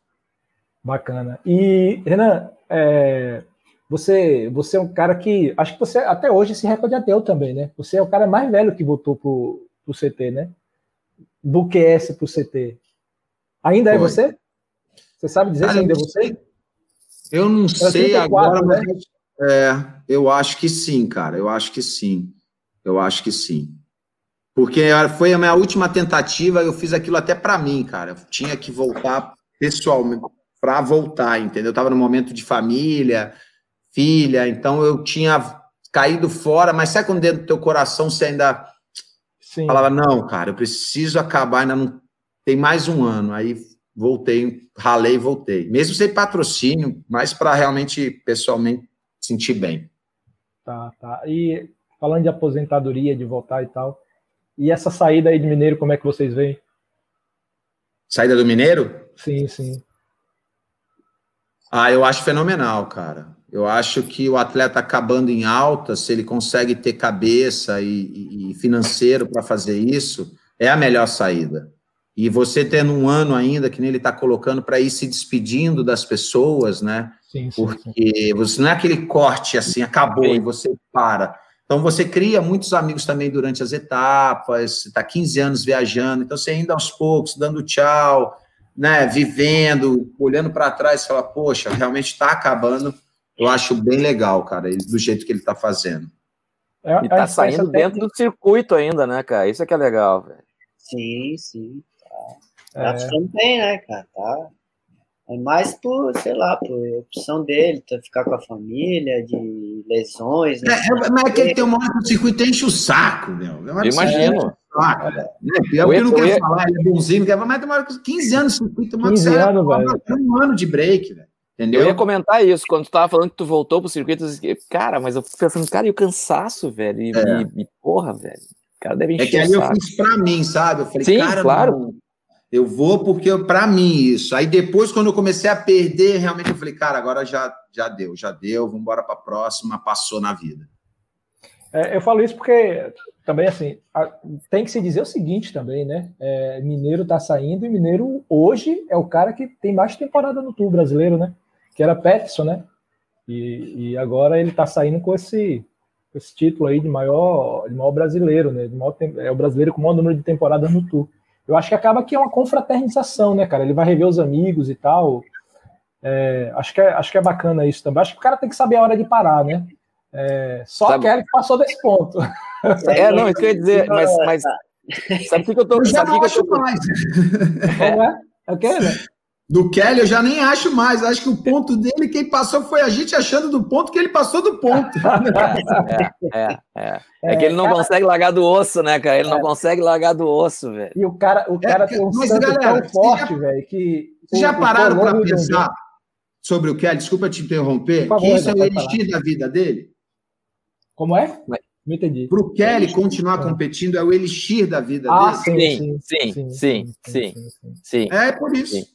Sim, inclusive, inclusive assim, é, é, é, ele, consegue, ele, ele conseguiu criar um, ele conseguiu criar um, um, ambiente onde ele compete na hora que ele quer, do jeito que ele quer, onde ele quer. Agora ele se machucou na perna australiana e aí eu acho, eu até acho que o fato dele, dele ter ficado para trás no ranking, porque ele não competiu, dá um, dá um ânimo para que quando ele vier, quando ele voltar a competir, ele tem que buscar esse espaço que ele perdeu, cara. Eu acho que ele tem essa doença dentro da cabeça dele que ele precisa estar tá, tá competindo com ele mesmo até, cara. Sim, Mas acho que passou do ponto. Acho eu acho que o, o, o, grande lance não é nem a, a idade ou ele poder competir ou não, porque assim, vamos combinar, velho, com 49 anos ele tá surfando, né, velho, como menino. Agora, o grande lance é que ele atrapalha, atrapalha com essa coisa dele, do que você disse aí, de entrar onde quer, aí, porra, vou passar 14 dias, não vou passar 14 dias é, de quarentena, pô, afinal, vou me machucar aqui, depois eu pego, depois eu pego o convite lá na frente, isso acaba que isso acaba que atrapalha um pouco a vida de quem tá chegando, né? Se Caio, se o John John não se machuca, irmão, em 2019, Caio tava fora do tour. Falando nisso, falando nisso, falando nisso e falando em Kelly Slater, vocês veem como o santo do cara é forte, que ele vai para a Olimpíada.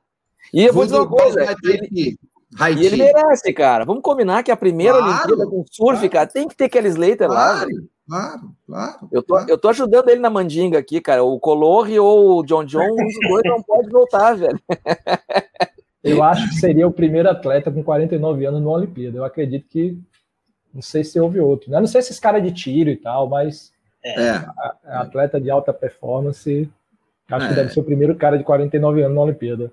É. E merece. Merece. E, e se é. tiver onda, quem sabe ainda sai com uma de bronze ali. É, ainda tem isso, viu? O centro do bicho é forte. Mas, cara, e, e a perna australiana aí? Quem é, quem é o nome aí que chamou a atenção de vocês? Vamos esquecer Gabriel, Ítalo, Felipe, John John, essa galera mais jovem aí. Quem é que chamou a atenção de vocês? Nossa, esquecer os caras tá difícil, hein, meu? Porque os caras sabe o que é, Renan? Isso é assim, ó, ele inverteu o discurso de lá atrás, né? Vocês, não, tira fora os gringos, que eles estão no outro patamar, entendeu? Vamos ver. Cara, agora, agora inverteu, tira os brasileiros que estão no outro patamar. Eu vou, eu, vou aproveitar, eu vou aproveitar que tu falou isso aí, eu vou fazer uma pergunta. É, tirando o John John, vocês enxergam algum outro gringo com chance de título?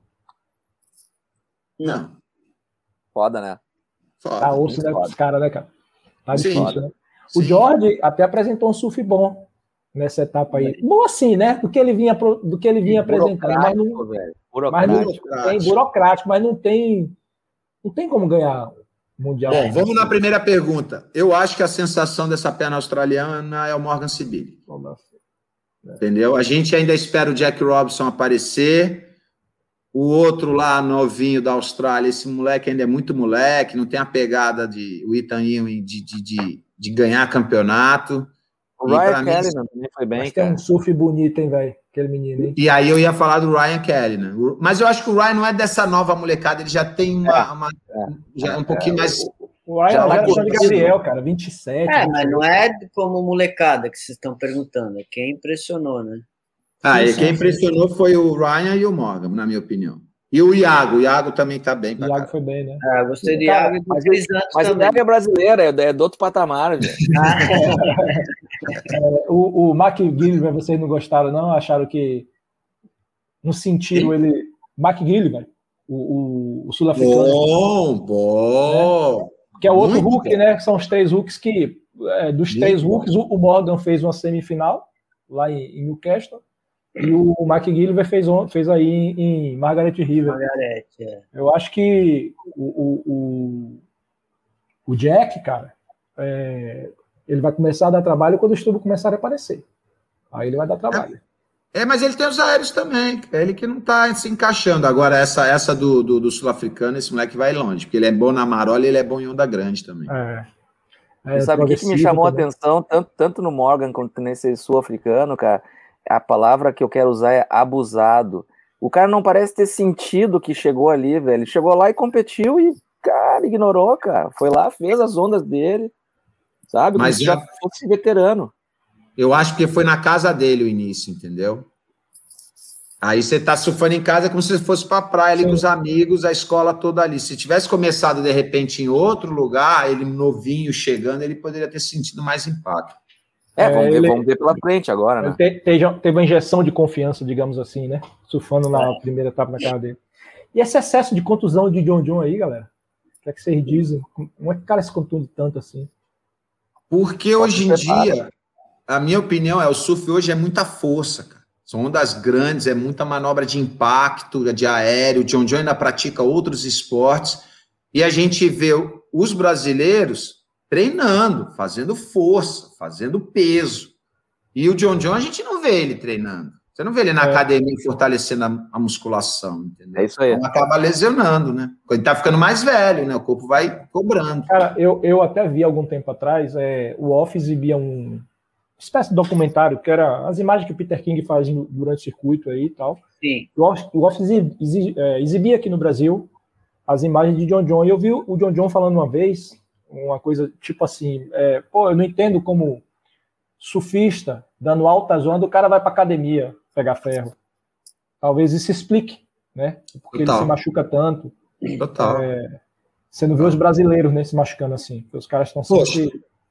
É só ver, comparar, vamos comparar o Ítalo, que o cara é mais uau, é. ah, ah. Pô, ele mortal. vai para junção a 200 por hora dando mortal. É. Impacto no joelho, pô. Entendeu? Aí você vê o físico dos dois ali. Aí, de repente, você vê o John John, pô, forte, havaiano, grande. Mas ele não está definido com a musculatura pronta para absorver aquele impacto que ele está executando nas manobras, né? Eu acho, né? É. Famoso canelinha de vidro. É, na, época, na época de vocês, é, é, não tinha essas manobras de tanto impacto como nesses aéreos, né? Tinha manobras grandes, aqueles flotas imensos que se despencava e tal é, batidas, vocês entravam em junção com força, mas os aéreos, como, como existem hoje, como os caras fazem hoje, é não era coisa que não era coisa que tinha na época de vocês, né? Talvez Mas mesmo assim, mesmo assim, na época, na época deles, eu, eu, Renan e Pio, confirme, por favor. Na época de vocês, cara, esse negócio de treinar fora do surf, treinar, ir para academia e tal, Tom Carrick inaugurou isso aí, né, cara? Mas, mas eu acho que não ninguém fazia isso, cara. Então. É, a gente fazia não tão específico como é hoje, funcional, né? Fazia um treininho, sim, natação, musculação. É. Mais para resistência física do que. Isso, né? isso. Uhum. Até porque as ondas eram diferentes, né? não adianta você ficar pesado na marola, né? Não tinha sim. aéreo, você ficar leve. Hoje em dia, não, os caras vão para as ondas. Margaret River era 15 pés, bomba na cabeça é. e junção a 200 por hora com uma espuma de 5 metros. É. Você tem que estar tá forte, você tem que estar tá quebrou o joelho do, do, Quebrou o joelho do, do João João lá. Isso aí. E aquela onda, pô, quantas vezes machucou o Caibelli, entendeu? É uma, é, são ondas que se você não tiver pronto, cara, a própria lesão do John John, quando ele machucou o primeiro joelho, ele não operou, não fez nada, aquele aériozinho, você viu, no, no Rio, chutando é, a prancha. Chutando a prancha, de bobeira, né? Bobeira. É, e tirou tem, ele... Tem, Tirou tem a clássica um do Tem a clássica do Raoni, né? tomou, uma, tomou um lipinho na cabeça. É, um lipinho em finge, né, velho? Olha a grossura do Grande. Mas é, mas é o que o Renan falou, cara. São outras ondas hoje, né, cara? É. É isso. Cara, e, e, o peso, né? A força física, você ser forte hoje, não tem problema no circuito. Tanto é que eu até brinco, né? Antigamente era Piozinho, Mandinho, Fabinho, Vitinho. Sim, hoje em dia é John John, né? Ítalo, é. os caras grandes. O, o, próprio Felipe tá maior, né? Não sei se vocês concordam claro, comigo, cara. Tá maior. O Felipe dos três tá maior e é o que ainda nem é, é, é, é tanto, né? É o menor. como os outros, né? Sim, é. sim, sim. E o que, é que, vocês acharam do surf de Felipe? Ele, ele, as duas primeiras etapas, ele estava, ele tava, ele pareceu menos rápido do que ele é habitualmente, né?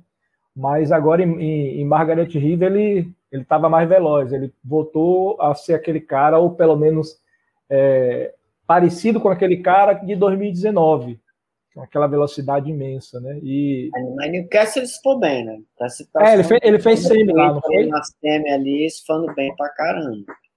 É, mas ele foi passando discreto, né? Talvez pelo fato de não não estar tá interessante, né, cara? Filipinho fez semi é, em Newcastle. Foi Newcastle ou foi Narby? Foi Newcastle, né?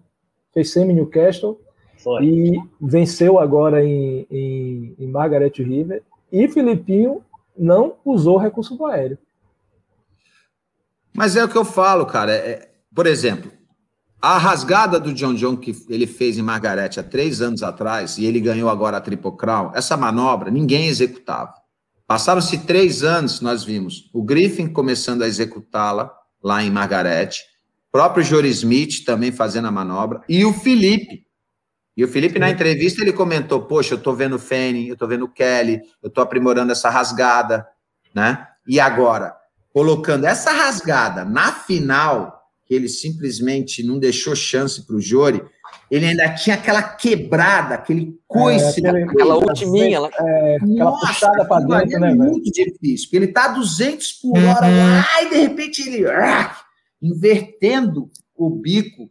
Então, esse Felipe que você falou do passado, eu acho que ele conseguiu é, voltar, né? Eu não vou falar velocidade de velocidade na onda, mas no hip que ele estava quando ele venceu o Jeffries.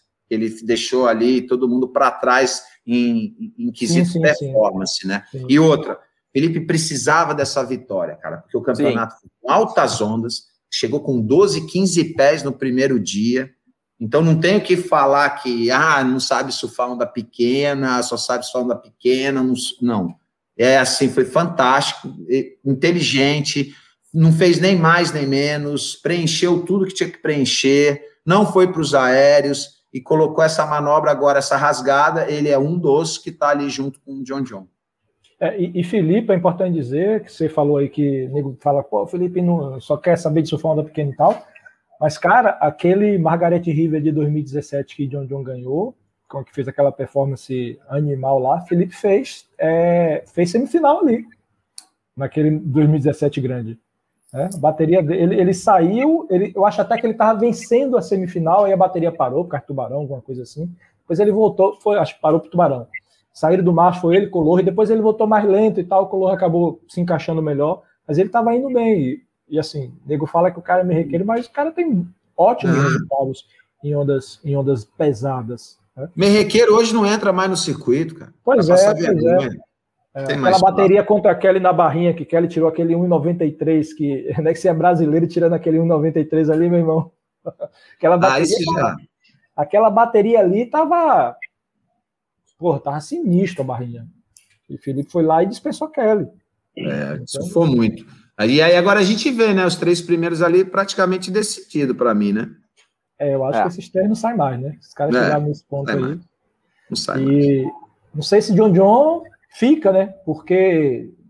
Eu acho que, que ele... fica. É, mas pelo, pelo comunicado dele no Instagram, ele, o foco dele é a Olimpíada, né? É. Então, assim, ainda tem a piscina antes da Olimpíada. E tem Mas a piscina também. ele deve ir, a piscina ele deve ir, que é bom para ficar no hip, onda pequena. Ele não vai deixar dali quatro, porque não é bateria, se só uma onda é, ou outra. tem isso, não é bateria. É, é mas, é, mas isso, isso, tudo, isso, isso, tudo, isso tudo a gente está falando sem saber o que, que houve com o joelho dele exatamente, né? Porque dependendo do que foi, é recuperação é. de seis meses mais, cara. Mas eu acho que ele botou ali que não foi tão grave, ele quis aliviar exatamente para não, prior, é, não piorar, né? piorar, né? É. É isso. Não deve ter sido grave. E outra, a última etapa antes de Trestas é Tiopo, né? É. É, é, é Tiopo. Tem, e tem, e tem mais um evento aí no meio que a galera não tá contente de ir também, né? O ISA no El, Salva, El Salvador. El Salvador, né? Os é. caras estão indignados, né, cara? Ter que ir para o ISA em El Salvador no meio de tanta etapa. Praticamente, se eles tiverem que ir realmente, os caras não vão em casa, praticamente. Ah, vai voar, vai pegar a lycra, vai perder, é. vai pegar o voo à noite. É, pode ser isso também. Só para bater o Bateu o, protocolo. Bateu o cartão. É. É. é o protocolo. É isso. Giovanni, estamos chegando a 1 hora e 25 de live, cara. Papo Renan perguntou, né? Aí, Renan, ó, não tem, Renan, não tem, não tem como fazer em uma hora. é. E a Mas é pergunta? É isso. A pergunta, a pergunta que não quer calar. Tem quem... que achar o vencedor, hein? É, eu não sei se a produção já, já tem um vencedor, de qualquer maneira, eu vou repetir a pergunta aqui, ó. Quem era o adversário quando o Renan Rocha fez a primeira, a primeira nota 10 de um brasileiro no Pipe Masters. Entregou aí no meio. O que, que é? O Max entregou lá. É só, é, é só quem tá, quem tá no YouTube, é só voltar lá no primeiro bloco lá que vai estar tá lá a resposta. o, o Max entregou. Facinho, voltar lá. Cara, e me diz uma coisa, Renan, como é que foi, cara, esse processo aí de. de ah, eu quero fazer uma pergunta para depois. Tá, essa transição de, de surfista profissional para comentarista. Conta isso aí pra gente. Como é que cara, isso aí, cara? Isso aí foi doido, cara, porque eu já estava competindo final da carreira, a ESPN Brasil, é, através do Trajano, saudades do chefe Trajano, junto com a, a, Renata Neto, eles fizeram o departamento de esportes radicais. Aí lembra, a gente competindo, vinha as meninas e o surf ainda era muito cru, ninguém sabia nem editar o programa. Então, cutback era batida, batida era tubo. Como eu morava em São Paulo, eu virei para elas e falei: oh, se vocês quiserem, eu ajudo a vocês a editarem os programas, porque eu quero ver o surf na TV. Na hora que eu ver o surf na TV, nós todos envolvidos no esporte ganharemos dinheiro, né? Não ficaremos vivendo um sonho. E aí foi o que aconteceu. Eu ia lá na madrugada, editava, até uma hora que a, a, a equipe dos esportes radicais falou: oh, você não quer virar meio que um, né, um cara que manda notícias através do telefone? Aí comecei. Só que aí eu já estava meio me aposentando, elas realmente gostaram de mim, foram me educando, né? Sim, e eu sim. olhei para trás e falei: não, essa é a oportunidade de ter uma faculdade que eu não fiz na vida, né? Que é de comunicação. Nem vou falar de jornalismo, porque eu não sou jornalista. Então, claro. é de comunicação que eu acabei aprendendo desde o início como servir um cafezinho, ficava lá calado aprendendo, e hoje eu continuo dentro da TV, né? fazendo tudo que eu fiz desde de, de apresentador, comentarista, edição, colocar o programa no ar, tudo isso. Mas foi por acaso que a minha carreira foi para esse lado, não foi nada pensado. Programado também, né? Cara, e a Deixa... gente tem, né, Giovanni? De não, então eu ia contar para o Renan, a gente, ah. a gente, o nosso, nosso programa é segundas-feiras às 8 horas da noite.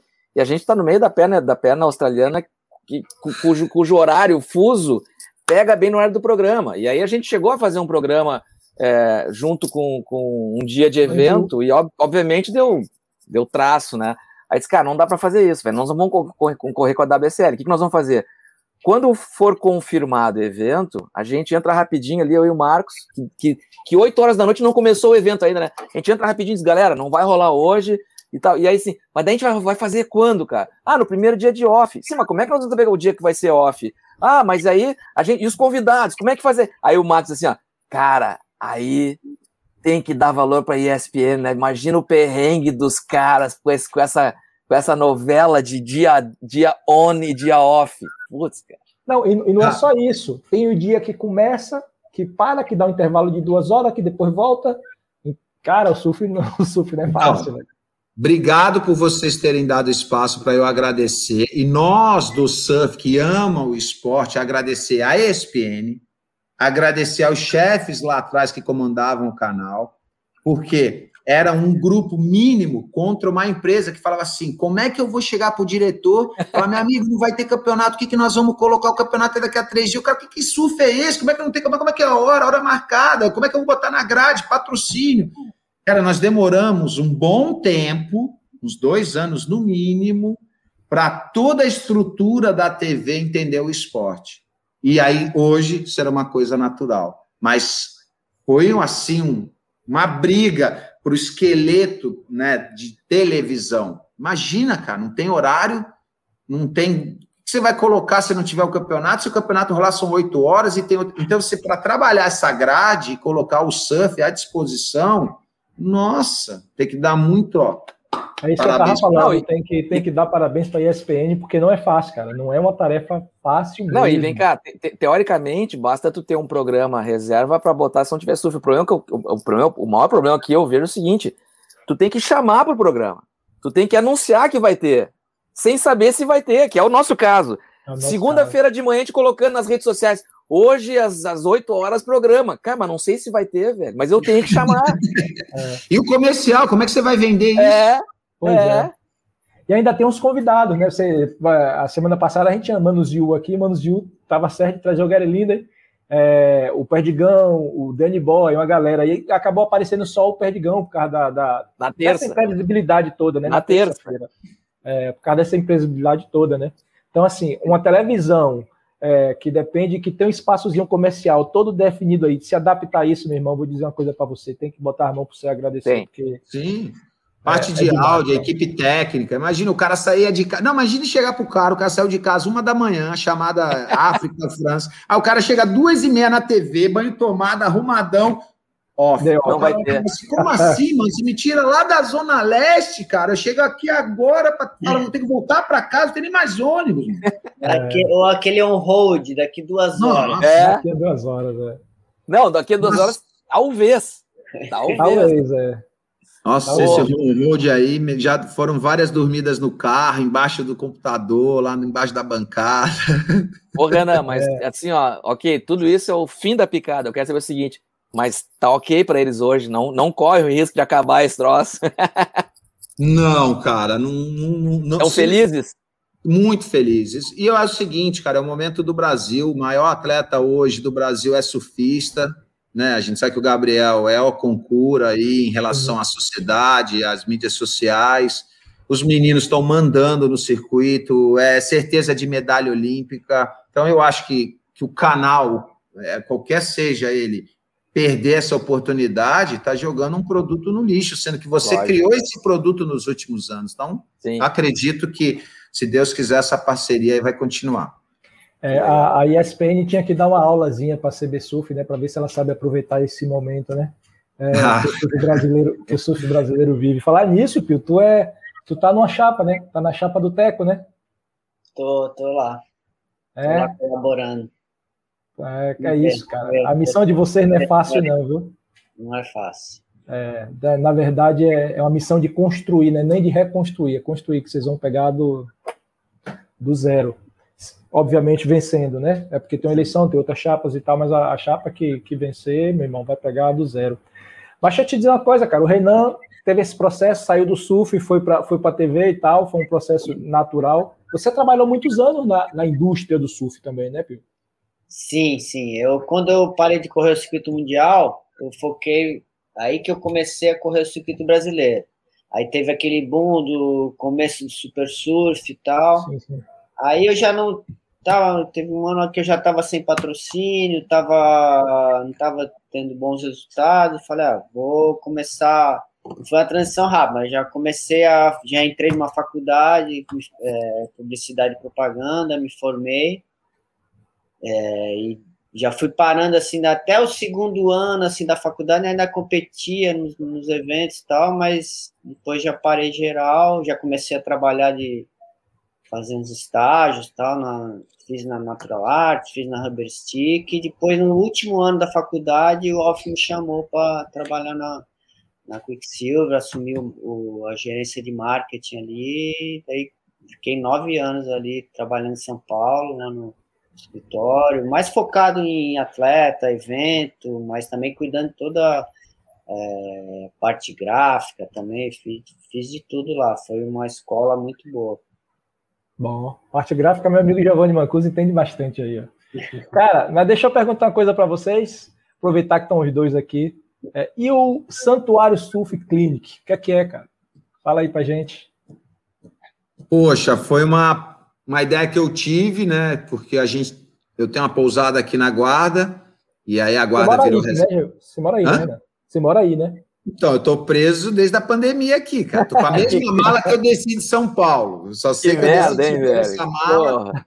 E ela tá ali, eu tô usando a mesma roupa, não voltei aí, cara. você tá mal pra caramba. É, então, aí como a, tudo isso veio acontecendo na nossa vida, eu falei para o Pio que era a chance da gente poder passar o que nós aprendemos no circuito, né? De vida, competição e também de lifestyle mas o principal é o que a gente faz é uma imersão realmente, né? A gente trabalha a qualquer nível, desde criança aprendendo, a primeira tentativa no, no surf, mas também competição. Mas principal nosso que a gente pega de clientes é uma imersão verdadeira dentro do estilo de vida de surf. Não é só chegar aqui, empurrar na onda, pegar a onda e falar, uhul, saiu no Instagram e eu pego onda. Não, não é isso é viver, aprender é viver. a corrente, aprender a tomar onda na cabeça, aprender a, a, a surfar, entender o localismo, se posicionar sem encher o saco, ou seja, você realmente viver um estilo de surf. Tá, tá. Mas isso é, esse é um processo que o cara vai e, e, faz em um determinado dia, ou ele fica, ou ele fica um, um final de semana com vocês aí, um, um período maior? Como é que funciona? Ah, varia. Pode. Varia. Geralmente o que a gente aconselha é para um mínimo de quatro dias, né? Para ter uma vivência legal. Né? Mas se puder fazer mais, teve gente que já fez dez dias. É o nosso o critério que nós temos na Santuário Surf Clínica é o seguinte: não adianta eu fazer uma planilha para você. Entendeu? Aí, chegou na planilha, às 7 horas, surf, 9 e meia, café da manhã, 11 e meia, yoga. Ei, agora vamos para o Pilates. Nada a ver com a gente isso. A gente não é assim. Você vai chegar, vai viver. Hoje tem swell, qual é o vento? Para onde nós vamos? Né? E aí cada cliente quer uma clínica. Tem gente que quer dar uma queda e depois vai na cerveja na resenha. Tem outros que são fissurados que matam aí o pio. Três quedas, nossa, agora você vai inteira. É, é um processo mais personalizado, né? Isso. Uhum. Tá, bacana, bacana. Vamos ver se um dia a gente aparece lá, né, Giovanni? Pô, por favor, estão convidados, todos vocês, né? Vamos é, lá. A gente está a gente tá chegando aí, quase uma hora e quarenta. A gente Mas parece, um... só, antes, antes de encerrar, só assim, é, o cara que está interessado em participar, como é que ele faz? É, exato, isso. Só Qual entrar é na, nossa página, na nossa página no Instagram, ali tem o Instagram na pousada, tem os e-mails, tem os telefones, e aí vem, vem, vem ter essa experiência com a gente. Santuário Surf Clinic, é isso? Santuário isso. Maravilha. E, e, assim, a gente está falando de dois caras que viveram todos os meandros é, do circuito mundial, pegaram fases de transição, começaram lá nos anos no final dos anos 80 com os grandes ícones, né, com Curry, com Carroll, com Redman, Potts, Ock, que a gente nem falou de Ock aqui, mas Ock, né? é, e outros caras. E aí vocês também surfaram com caras mais novos, gerações mais novas, né? Você estava falando aí Todd Holland, que já é mais da geração de vocês, depois de o Chenes e Kelly, por aí vai. É, então, dá para dizer que vocês têm bagagem no negócio. Qual o conselho que vocês dariam hoje para o cara que. Para aquele, aquele, aquele surfista que tem como meta circuito mundial? Existe um, um conselho a ser dado? Cara, treinar muito, sofrer bastante, chorar mais ainda, mas é, não vai ser fácil. Todo mundo quer ser o Medina Ítalo, Felipe. Acho que é fácil. Não vai ser fácil. Né? A gente tem que ver que o Felipe é filho de surfista, o Ítalo vem desde pequeno com tratamento do pinga, que, poxa, é um dos melhores que a gente tem no Brasil. O Gabriel, padrasto, era surfista, essa, já são filhos dessa primeira geração de surfistas, né?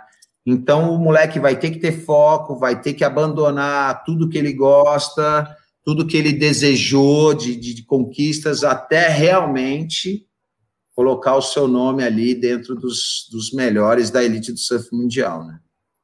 É, é dedicação isso. total, né, cara? Tem que se dedicar, não abrir mão de abrir mão de tudo, o resto de tudo. se dedicar, não só no, no treinamento, treinamento físico, psicológico, é, saber falar inglês, português bem, então é Estudar, cara.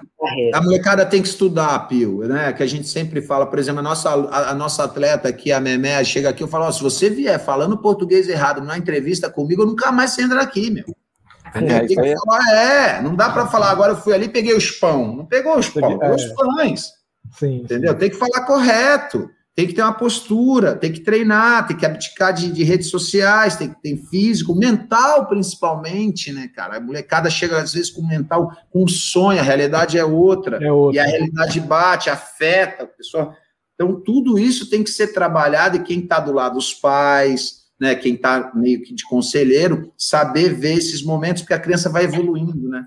Ela vai tendo seus momentos de vida também, e você vai ter que entender tudo isso. Então, é, é difícil, não é fácil, mas que todo mundo pode chegar lá, mesmo às vezes sem aquela estrutura tão profissional sonhada.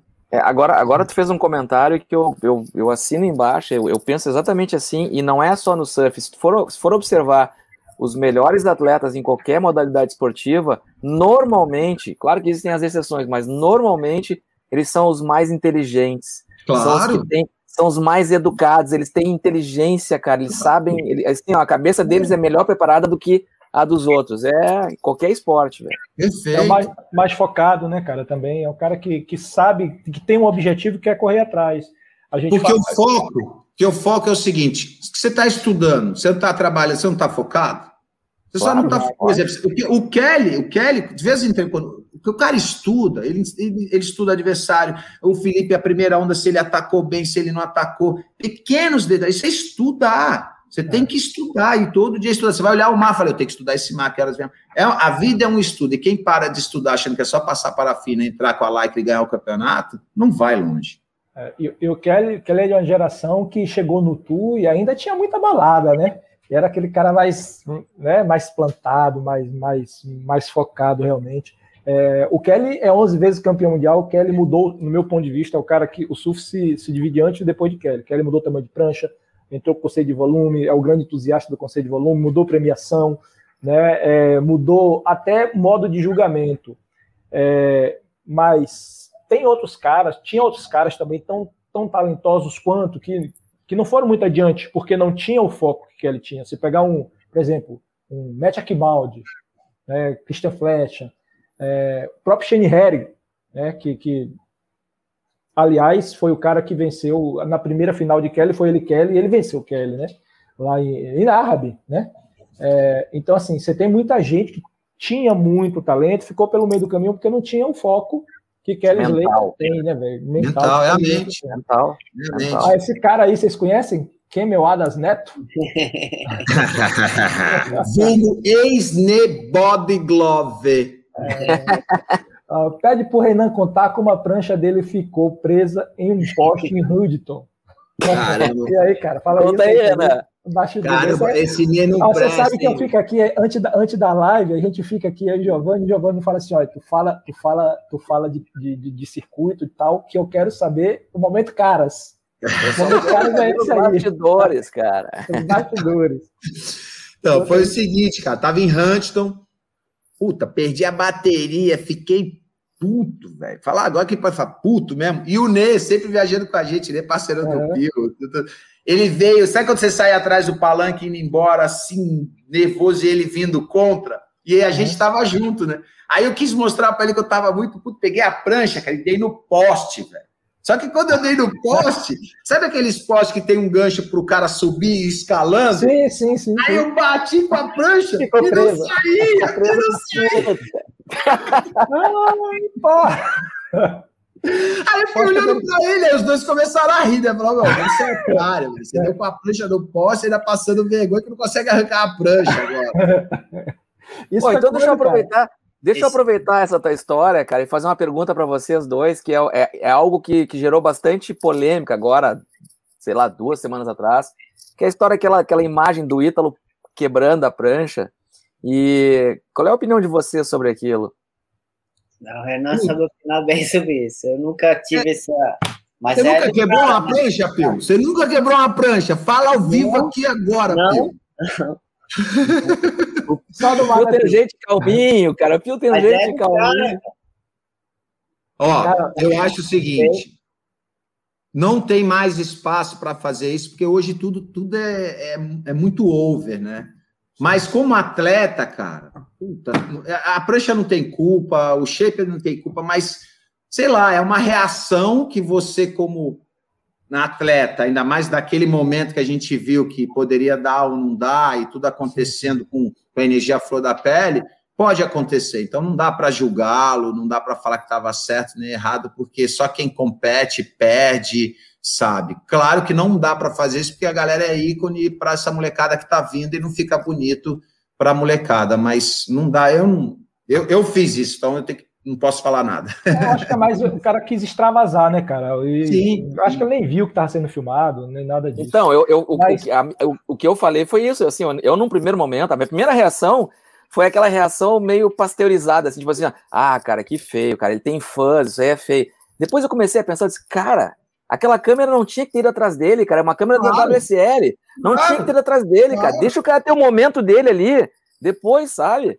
Tanto que depois ele foi lá e pediu desculpas e tal. Esfriou, até porque, ele não, até porque ele, não agra, ele, não, ele não agrediu ninguém, ele não falou ah, nada. É, ele só teve a reação com a prancha dele. Ele não deu soco, ele não deu nada, foi a prancha dele. Então, exatamente o que você falou foi perfeito. A câmera deveria ter deixado ele aqueles cinco minutos sozinho depois continuado. Pode fazer, aproveitar esse, esse, esse ensejo aí e fazer outra pergunta. Pio e Renan. Pio e Renan, juízes, vocês dariam aquela manobra completa? Ai, a pergunta de um milhão de dólares. Não, eu, ó, pelo critério que eles estavam usando, eu daria. Agora eles falam que tem que ficar. Teve muita manobra ali que os caras terminavam e a onda ia engolir, pulava, saía, fingia que já saía da onda e no mesmo dia, o George Smith, o Miguel, acho. Eu daria como completo. Ele completou a manobra.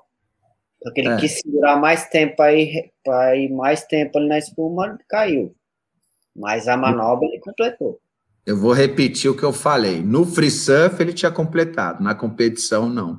É. Mas vocês não acham que faltou malandragem para ele? Se ele desse, ele desse um mortal, se ele desse um mortal, eles davam completa. Ou chutar na prancha, é. ou chutar na prancha. Só que na cabeça dele, ele já tinha voltado. Já tinha completado, é. É. Ele deu uma, deu uma frouxada nas pernas porque completou. Isso aí. É. Teve, Mas a gente sabia, né, que também tava uma hora ia dar uma acalmada nele, né? Senão só de aéreo, tá, a gente sabia que também ia ter que começar a imprimir mais um limite para ele começar a é. extrapolar mais. A gente sabe que acontece isso também. Começam a cobrar mais do atleta quando ele já chega nesse nível muito alto, vai ter que, né, mostrar mais. Tem que sair da zona de conforto, né? Porque a impressão que fica também é que o aéreo virou a zona de conforto dele, o aéreo de back, né? Virou a zona de conforto dele. É... Eu, eu, é, sobre isso aí que o Renan falou, eu vi um, eu vi um comentário de alguém uma vez numa, numa bateria do, do, do Filipinho, não sei se foi no, no último circuito ou antes. Alguém comentou algo que eu achei que eu achei que caiu como uma luva e talvez até seja o que o Renan está falando.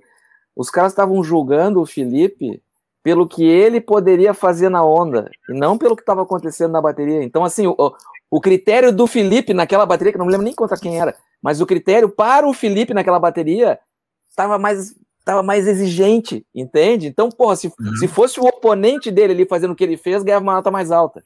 Os caras estão julgando o que ele poderia fazer na onda, é, não o que ele fez. Em tese, o cara, em tese, aquilo é mais difícil para o cara executar do que para Felipe, né? O que é uma loucura, né, cara? Porque se o cara partir do princípio desse, partir desse princípio de julgamento aí, não adianta ter bateria, porque o, o cara vai surfar contra ele mesmo, né? Se você pegar os é. caras da ponta. É. Né? É, é muito louco isso aí. Mas é isso, galera. Uma hora e 48 minutos passou que eu nem vi.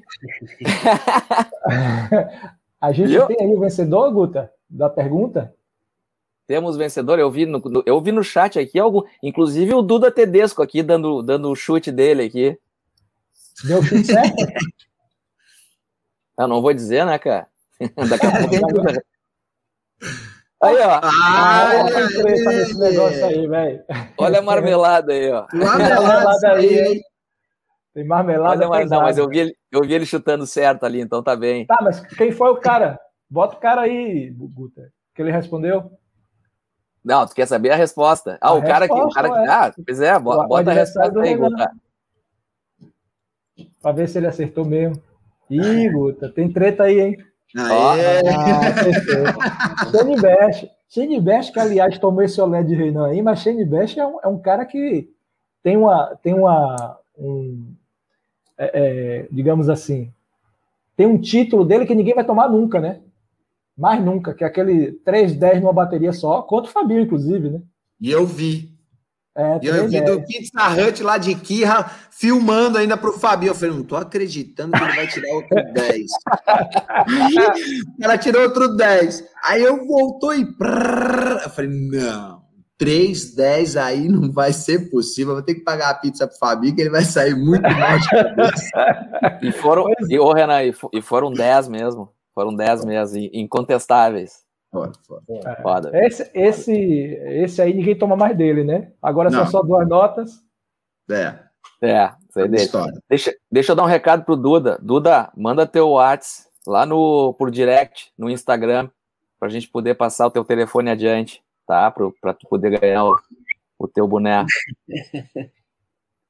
Tá bem? Eu tenho um monte de boné desse. Você, você já ganhou aqui, Pio? Não, o Duda, Duda. Ah, o, Duda. O Duda. O Duda, mas nós, é. a, gente tem, a gente tem que cumprir o, tem que cumprir o script, né?